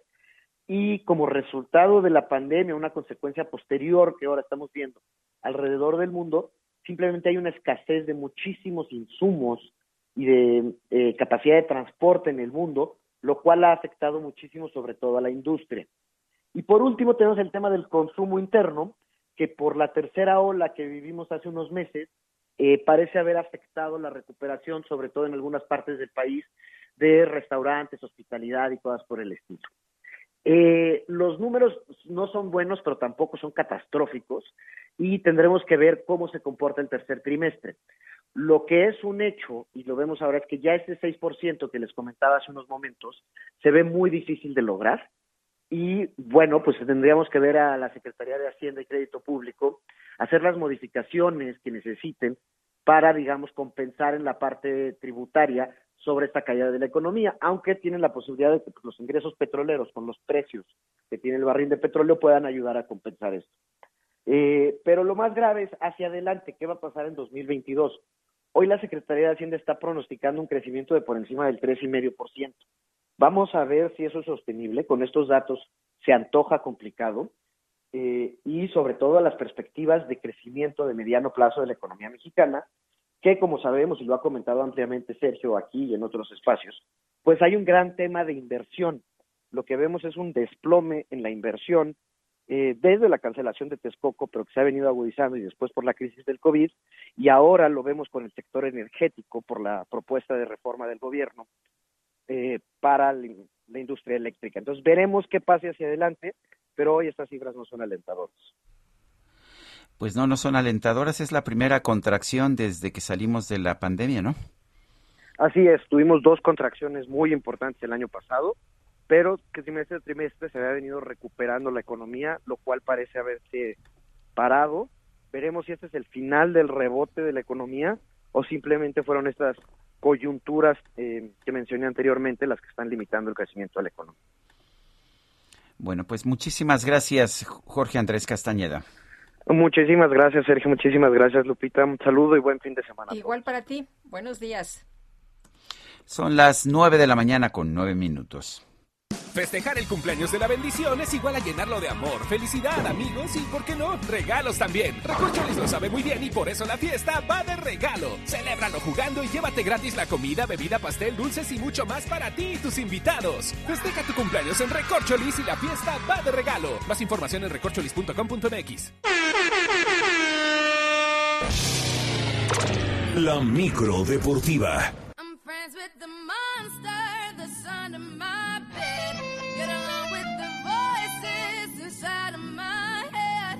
trying to save me, stop holding your breath. And you think I'm crazy, yeah, you think I'm crazy. I wanted the fame, but not the cover of Newsweek. Oh well, guess beggars can't be choosy. Wanted to receive attention from Hoy ya llegó la micro deportiva también con, Con su monstruos, con sus playlist. Sí, sí, sí. ¿Cómo están? Hola, Julio, ¿cómo estás? Es primogénito de Satanás. El cacharpo y el conducto. Ah, Ya muy bien. Oye, ahora sí no me, no me podía yo dormir. Estuvo buenísimo el juego de fútbol americano. Estuvo anoche. enérrimo, ¿verdad? La verdad Sí, es que le quitaron Jalen Victor y Son. Sí, pero hasta la última jugada me quedé. Sí, bueno, eh, no te culpo, la verdad es que no te culpo, estuvo buenísimo. Bueno, arrancó ya la semana 8 en el fútbol americano de la NFL, triunfo, triunfo para los empacadores de Green Bay, 24-21 sobre los Cardenales de Arizona. Siete ganados, un perdido los dos equipos. Aaron Rodgers, una actuación bien discreta, pero bien sólida. 184 yardas, que no es nada más. nada espectacular para los números que maneja. Y, pero dos pases de anotación en los momentos más que Momentos claves, ¿no? clave. Y en cambio, Kylie Murray, 274 yardas, pero no lanzó a diagonales y le interceptaron en dos ocasiones y la última en pues prácticamente La última fue la de- que realmente definió el juego, Sí. pero yo ya yo ya daba por hecho que iban a anotar y que iban a ganar. Eh, Por lo menos empatar, porque ya estaban en lo zona de menos. gol de campo, ¿no? Estaban, iba a Estaban a unas cuantas yardas, de- sí. de- de- muy cerca.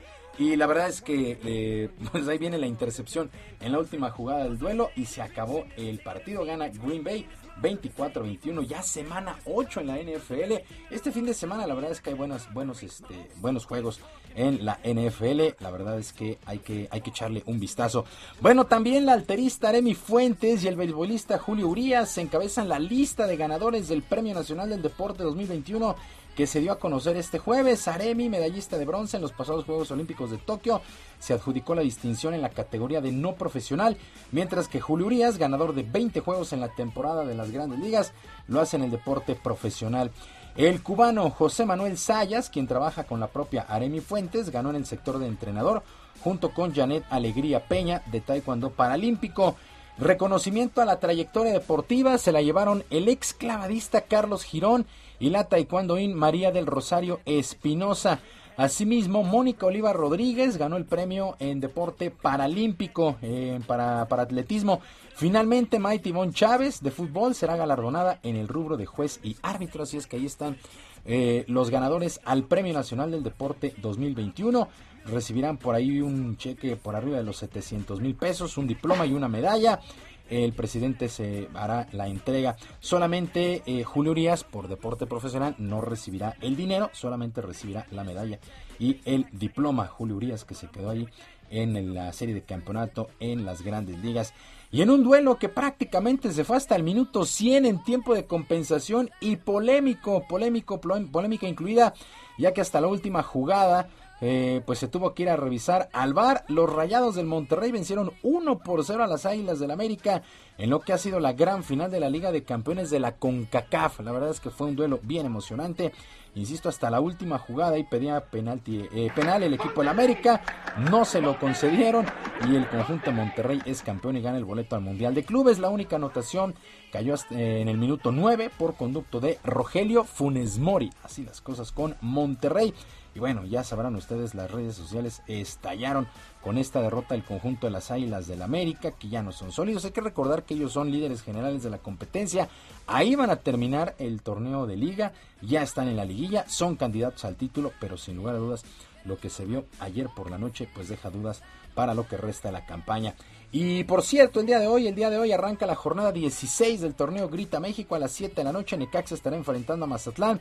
Y el equipo de Juárez, el equipo de Juárez eh, recibe a la Franja del Puebla. Por cierto, el defensa del Puebla, Manuel Gularte, espera sacar los tres puntos de visita para no complicar su posible calificación al repechaje al terminar la campaña regular. Escuchamos a Manuel Gularte, zaguero del Puebla.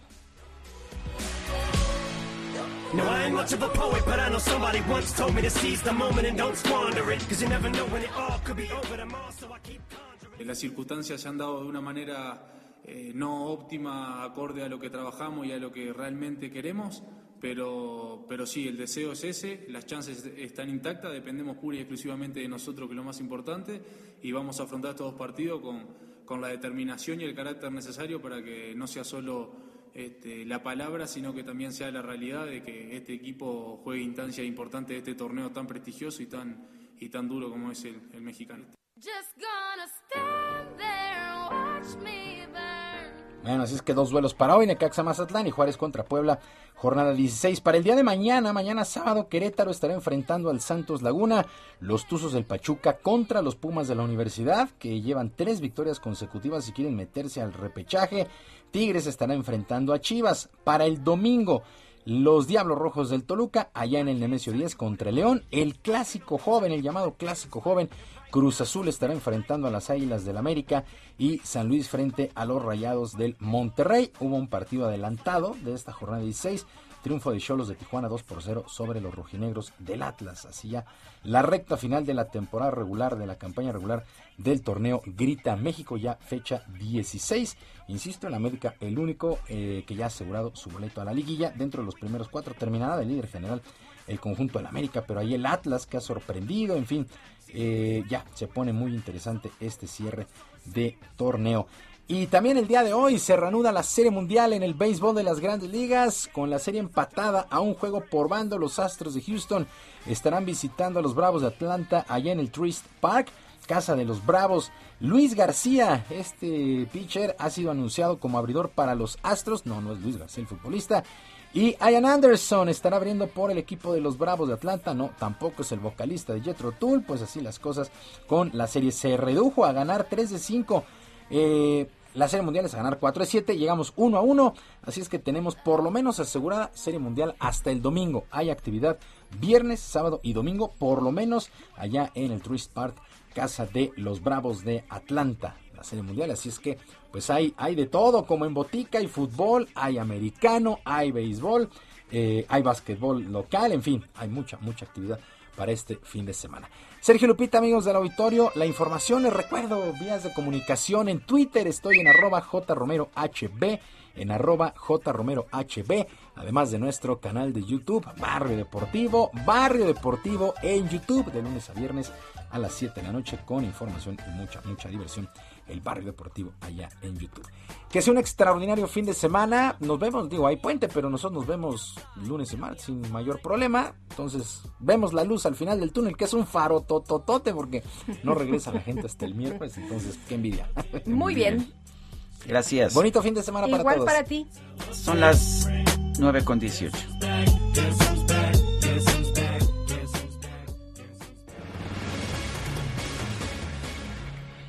Y vámonos a un recorrido por el país desde Jalisco. Empezamos con Mayeli Mariscal. Adelante, Mayeli.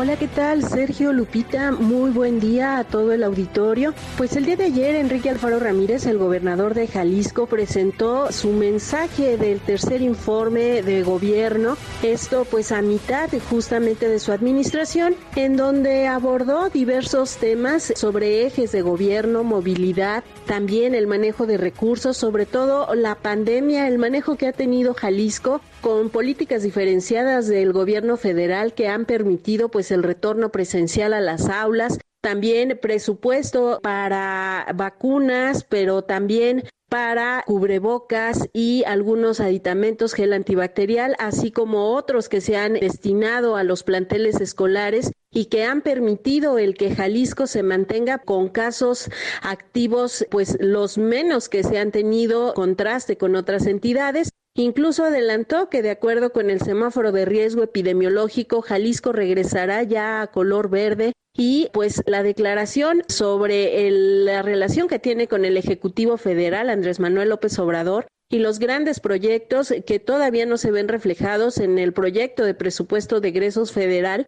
que tienen que ver con la ampliación de la planta de tratamiento del ahogado que ayudaría a que ya no se contamine más el río Santiago, pero también la declaración de que con apoyo o sin él el próximo año se iniciará con la línea 4, esta obra de movilidad que ayudará eh, a los habitantes del municipio de Tlajomulco de Zúñiga a reducir los tiempos para llegar a la zona metropolitana de Guadalajara. Y pues bueno, parte de lo que rindió el mandatario estatal a mitad de su administración, pues tiene que ver con estos temas.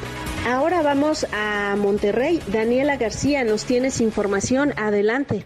Gracias Mayeli, muy buenos días Sergio Lupita, pues para informarles que como parte del plan de trabajo del Estado de Nuevo León para reforzar la seguridad, el gobernador Samuel García presentó el Sistema Estatal de Información para la Seguridad que busca prevenir delitos. Fue durante la presentación del sistema que el mandatario aseguró que no se descuidará la reacción y sanción de los delitos y se encargarán de la inteligencia colectiva que requiere el Estado. Se trata de una unidad que se va a encargar de la inteligencia colectiva que requiere el Estado es un sistema que es un concentrador de todas las secretarías de los tres gabinetes que van a estar alimentando el sistema de tal manera que sirva para la seguridad, detectar fallas, detectar las zonas en que hay qué tipo de delitos y cómo se puede resolver previniendo, aseguró el mandatario. También, pues agregó que se trata de un modelo nuevo y buscan apostar fuerte a la prevención sin descuidar la reacción y la sanción e insistió que hay un sistema donde se busca sancionar. Se trata de un sistema que contará con un software para que la captura sea sencilla y las búsquedas que realicen los secretarios para sus políticas públicas sean ágiles y eficientes, así como para que sirvan para mejorar la toma de decisiones. Finalmente, el recordó que esta semana fue enfocada en el tema de los planes de seguridad. El domingo se firmó el acuerdo para la seguridad entre el gobierno del Estado y organizaciones de la sociedad civil, universidades, organismos empresariales, sindicatos, empresas de seguridad privada, entre otras. Y también esta semana se dio el relanzamiento de Fuerza Civil para dignificar la labor de los elementos policíacos y finalmente se presentó este sistema de vigilancia. Es la información que tenemos hasta este momento. Bueno, pues seguimos con la información y la Secretaría de Turismo de la Ciudad de México informó que se esperan tres millones de visitantes este fin de semana con motivo del Día de Muertos. Y vamos precisamente con los detalles. Carlos Navarro, cuéntanos, buenos días. Buenos días, Sergio y Lupita. Les saludo con gusto a ustedes al auditorio y comentarles que por las diversas actividades del Día de Muertos, este fin de semana esperan tres millones de visitantes en la Ciudad de México. Así lo informó la titular de la Secretaría de Turismo local, Paola Félix, quien recordó que la derrama económica por esta serie de actividades va a superar los cuatro mil millones de pesos. Escuchemos. Esperamos más eh, de tres millones de visitantes este fin de semana lo podemos ver porque la Asociación de Hoteles y Airbnb reportan 87% de reservaciones, llegando a partir de mañana hasta concluir para el 7 de, la próxima semana, 7 de noviembre. Son grandes noticias para la Ciudad de México. La Ciudad de México está de vuelta, la ciudad que lo tiene todo. En esta oferta de actividades se encuentra el gran desfile de Día de Muertos que arranca el domingo el 31 de octubre a las 12 horas desde la explanada del Zócalo Capitalino hasta Campo Marte en un recorrido de 8.7 kilómetros a través del Paseo de la Reforma. Además, La gran ofrenda del Día de Muertos, que se ubicará en la explanada del Zócalo del 31 de octubre al 2 de noviembre, contará con 27 ofrendas y tendrá la participación de diversos pueblos indígenas. También estará la Casa del Teopancali en la primera sección del bosque de Chapultepec, además del recorrido nocturno que iniciará a las 19 horas y concluirá a las 22 horas del 31 de octubre al 2 de noviembre. Y al ser cuestionada la jefa de gobierno Claudia Sheinbaum sobre si esto no generaría un aumento de los casos debido a las aglomeraciones, esto respondió.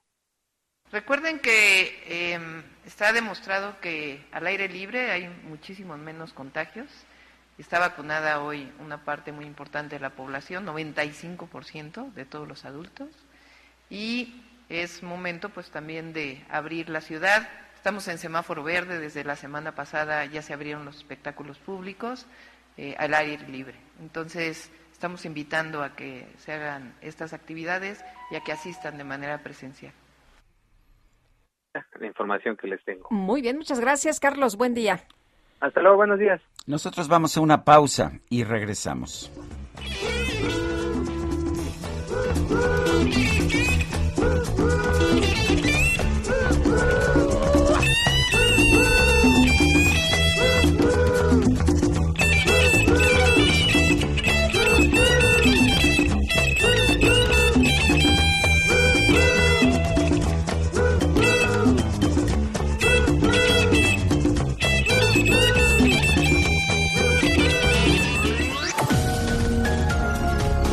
Sarmiento y Lupita Juárez quieren conocer tu opinión, tus comentarios o simplemente envía un saludo para ser más cálida esta mañana. Envía tus mensajes al WhatsApp 5520 109647. Heraldo Radio.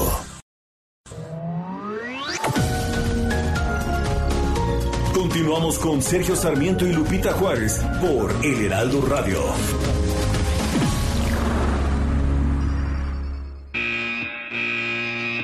Los domis de choque revelan el daño que puedes sufrir al chocar en un auto. Reciben impacto tras impacto para evaluar qué autos nos protegen mejor. Solo los domis resisten choques.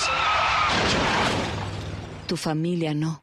¿Sabías que en México se vendieron más de un millón y medio de autos de baja seguridad entre 2015 y 2020? Con autos más seguros y mejor información para los consumidores, se evitarían más de 5.000 muertes cada año. Exijamos autos más seguros para México. Infórmate en www.quetanseguroestuauto.org.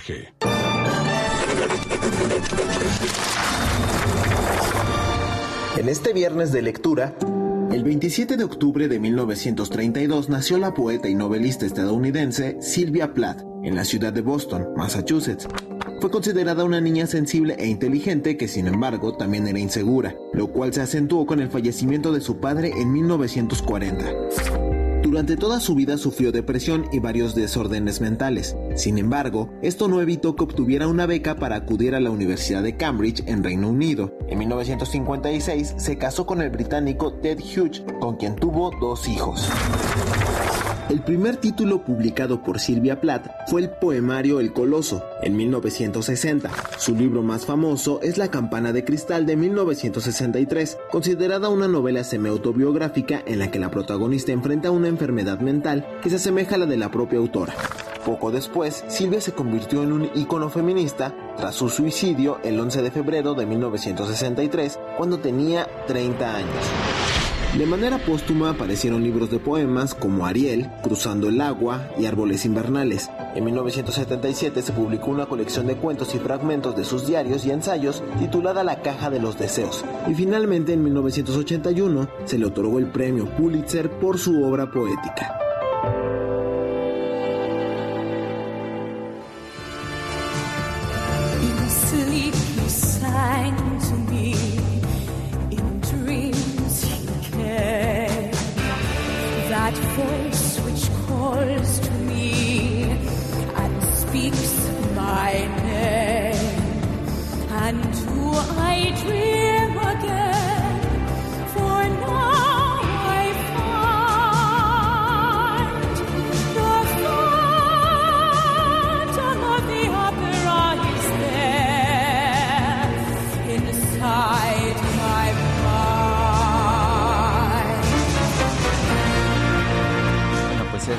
A mí me parece maravillosa El fantasma de la ópera como película, como obra de teatro. Estamos escuchando la versión de, de Sierra Bogues y Ramin Karimlu, es de los Brit Awards del 2012 pero a, mí me encantan las obras musicales y pues El fantasma de la ópera es por excelencia la obra musical de terror. Digo, no a todo el mundo le parecerá de terror, a mí no me asusta no la considero una película de terror, pero eso es lo que pretendía ser este, originalmente El fantasma de la ópera, una obra de terror.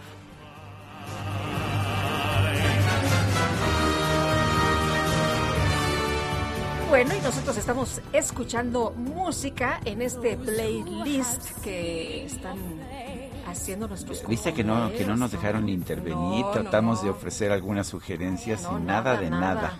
nada. de nada. Ellos controlan todo. Ellos controlan todo. No es falso, pero se exagera. bueno.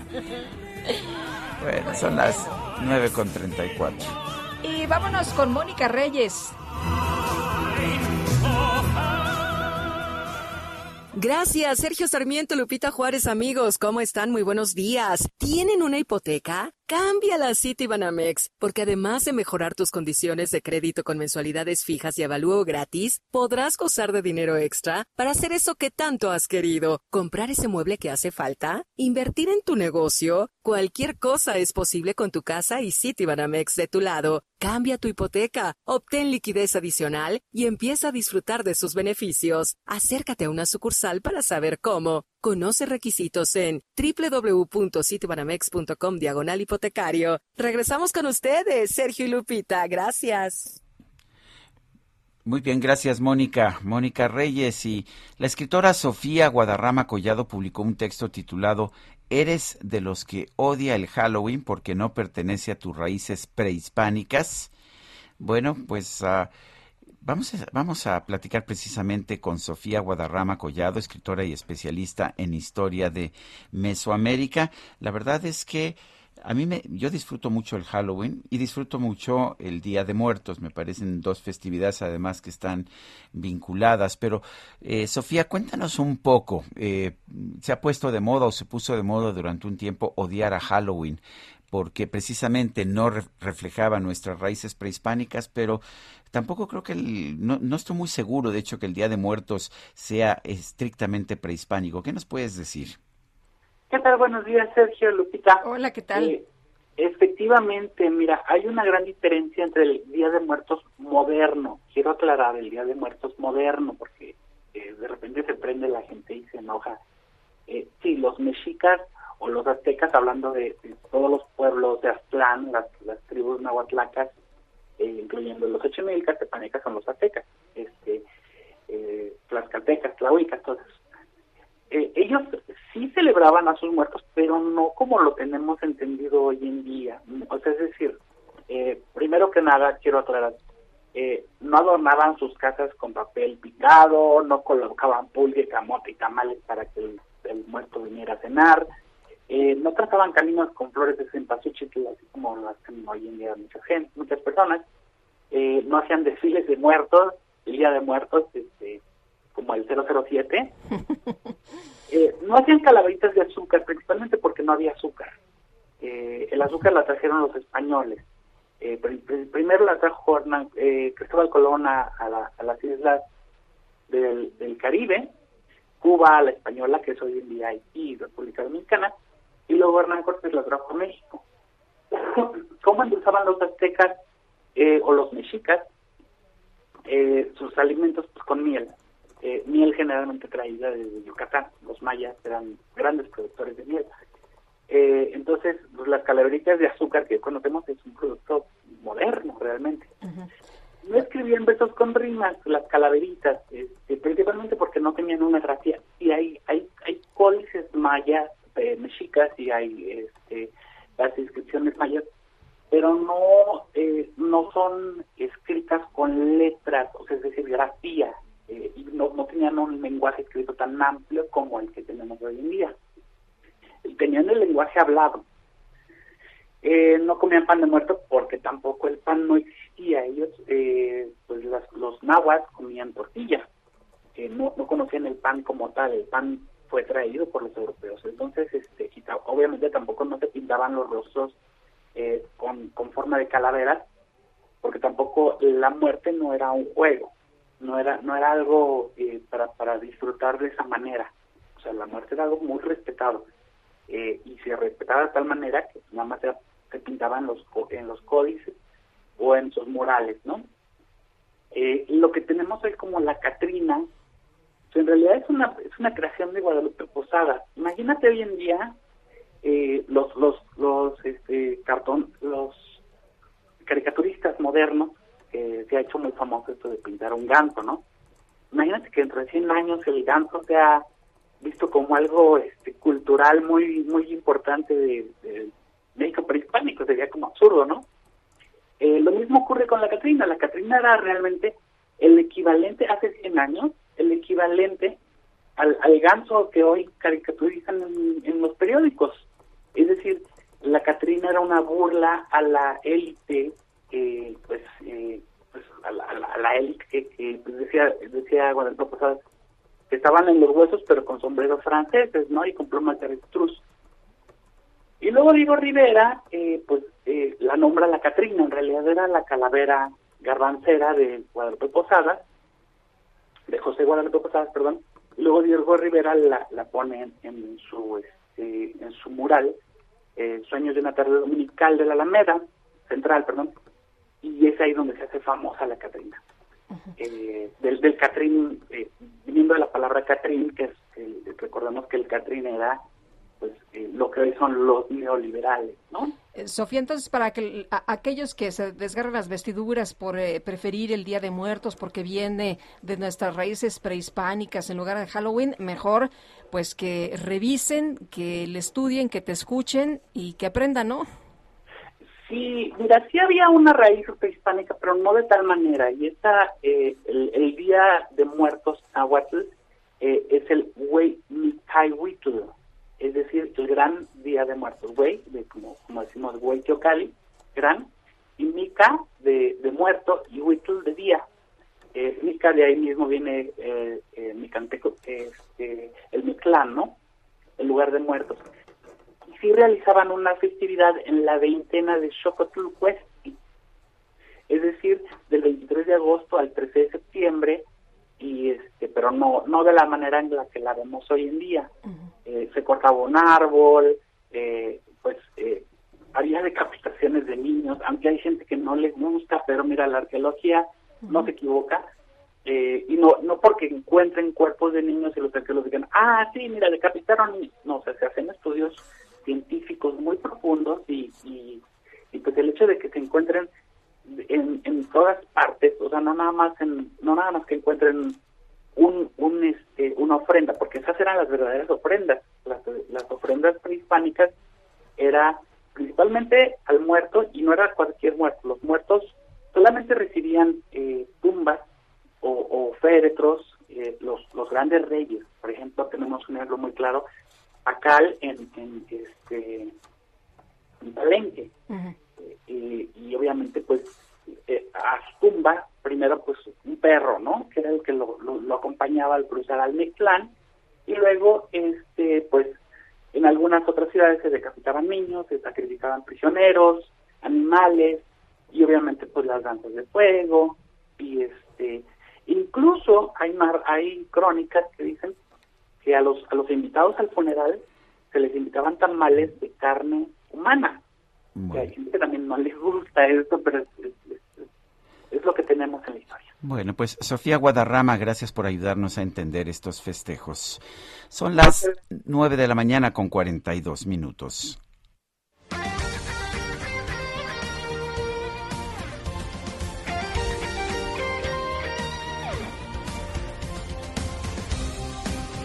Desde hace 140 años. 140 años. Tu descanso merece un Cine. Letra H con Sergio Sarmiento y Lupita Juárez. Mónica Soto y Casa, ¿cómo te va? Qué gusto saludarte. Feliz viernes. Muy buenos días, Lupita. Feliz viernes, feliz viernes, Sergio. Hola. Pues estoy muy contento de recomendarles el libro de hoy.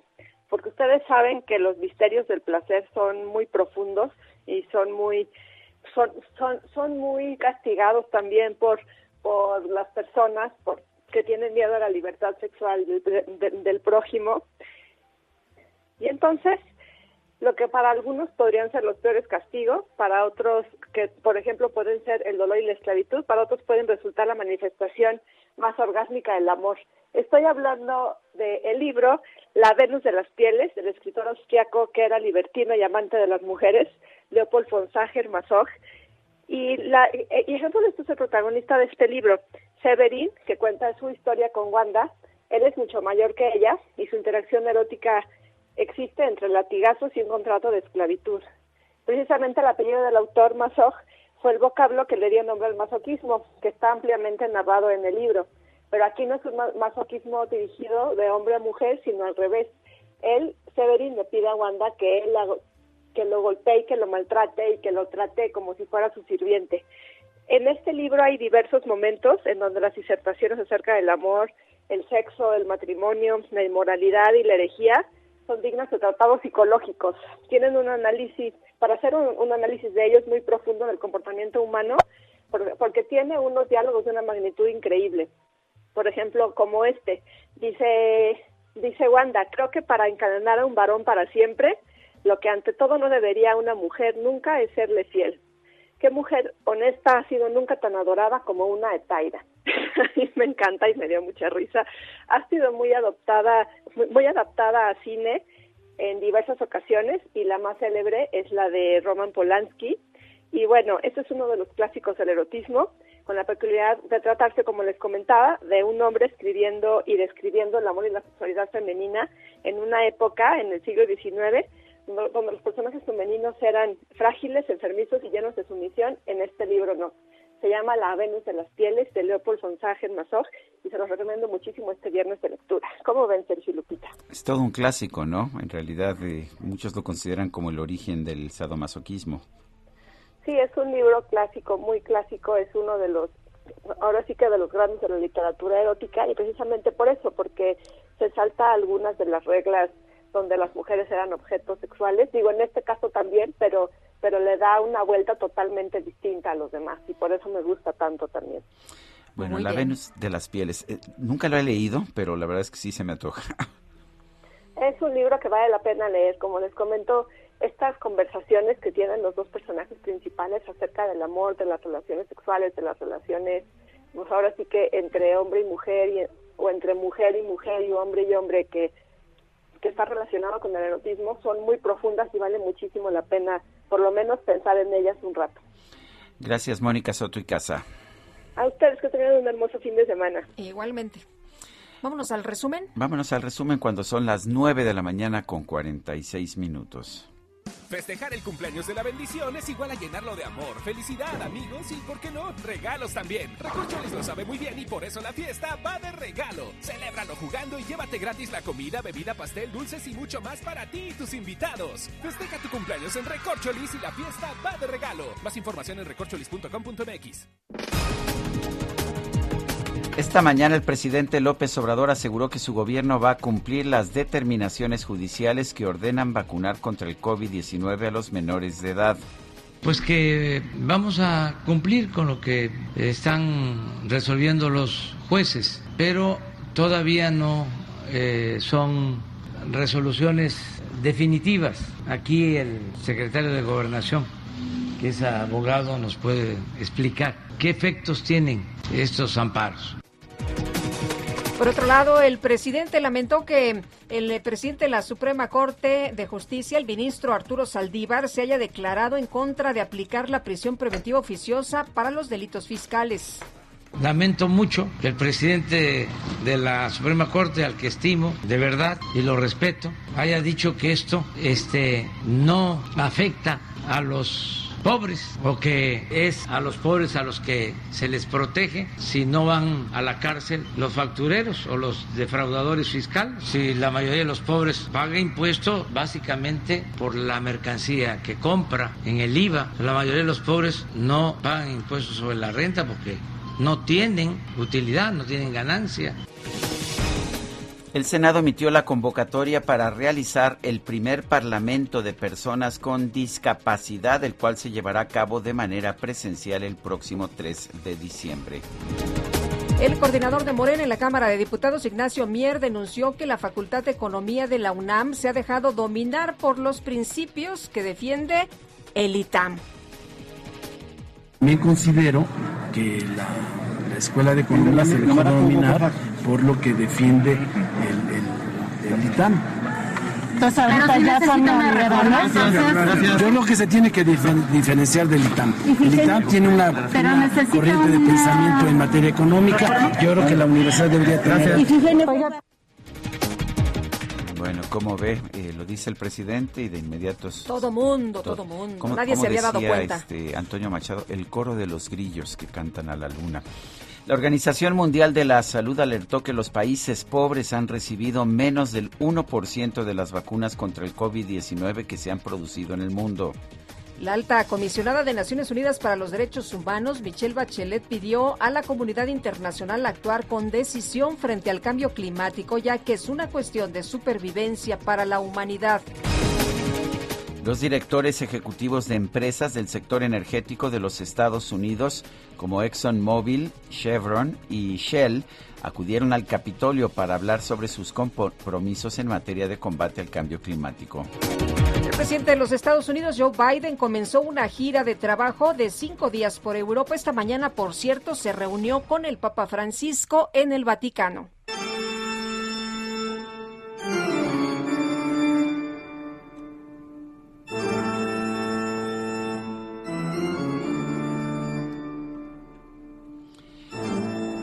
Bueno, pues en Rusia, un hombre de 47 años llamado Sergei Rivchenkov abrió una clínica en la que se ofrece una terapia muy peculiar para ayudar a las personas a desconectar su mente y reflexionar sobre la fragilidad de la vida.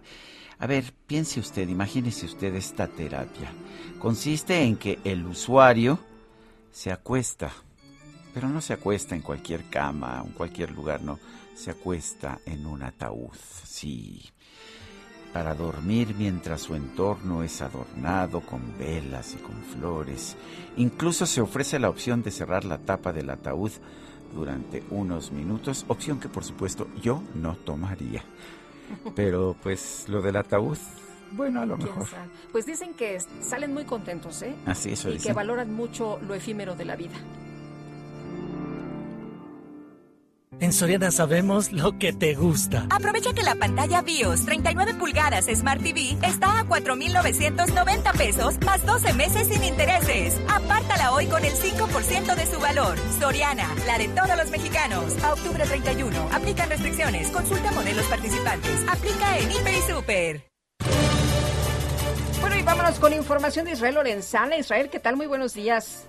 Sergio Lupita, muchísimas gracias pues nosotros hemos hecho un recorrido a través de la zona del periférico, prácticamente desde la vía José López Portillo, la incorporación a la autopista México-Querétaro y con dirección hacia la zona de Naucalpan. La circulación aceptable, algunos asentamientos en los carriles centrales, pero nada para abandonar esta arteria. Para quien va con dirección hacia la zona del toreo, sin duda alguna hay que anticipar su paso por varios minutos. El sentido opuesto también ya con carga vehicular, hay que recordar que es viernes, viernes de quincena para muchos y eso por considerables en materia vehicular a través del periférico, esto con dirección hacia la zona de Cuautitlán, Izcalli. Sergio Lupita, la información que les tengo. Israel, muchas gracias, buenos días. Hasta luego. Y vámonos con Gerardo Galicia. ¿Dónde andas, Gerardo? Adelante. En el paradero del Metro Pantitlán, Sergio Lupita, excelente mañana, ha dado inicio el operativo pasajero seguro al oriente de la capital y es justo en este centro de transferencia modal donde elementos de la Policía Bancaria e Industrial están realizando una serie de revisión aleatoria en los vehículos del transporte público para tratar de disminuir los robos precisamente en el transporte de alquiler. Por lo pronto, los usuarios lo han visto con, con buenos ojos este operativo. Por algunos instantes eh, lo, les piden a los usuarios descender de las unidades, son revisados para tratar de eh, checar que no se porte ningún arma de fuego. Hasta el momento eh, no ha habido esta situación, no hay personas detenidas, pero ha arrancado ese operativo para tratar de garantizar la seguridad a los vecinos de las alcaldías Iztacalco, las inmediaciones de la Nación de Carranza e, e Iztapalapa, que justo eh, las rutas pasan por estas alcaldías. Por lo pronto, ese es el reporte, vamos a seguir muy, muy pendientes. Muy bien, Gerardo, gracias. Hasta luego. En Soriana, recordarlos es tradición. Seis piezas de pan de muerto a 73 pesos. O chocolate y barra de 540 gramos a 60 pesos. Y leche al pura o Santa Clara de un litro, 3 por 63 pesos. Soriana, la de todos los mexicanos. A noviembre 1, aplican restricciones. Aplica en Hiper y Super.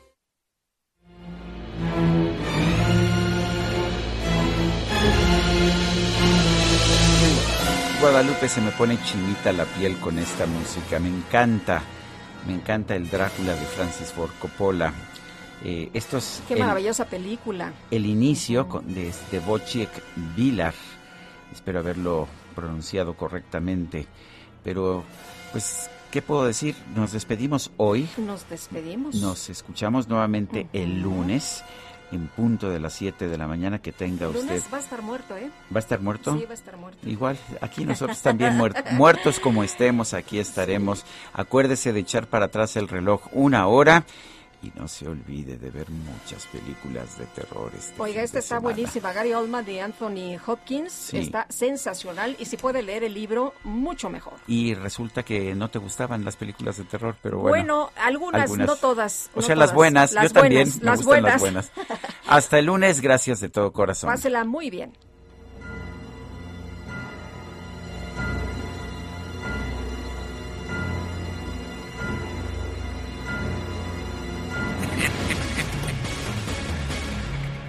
Heraldo Media Group presentó Sergio Sarmiento y Lupita Juárez por El Heraldo Radio.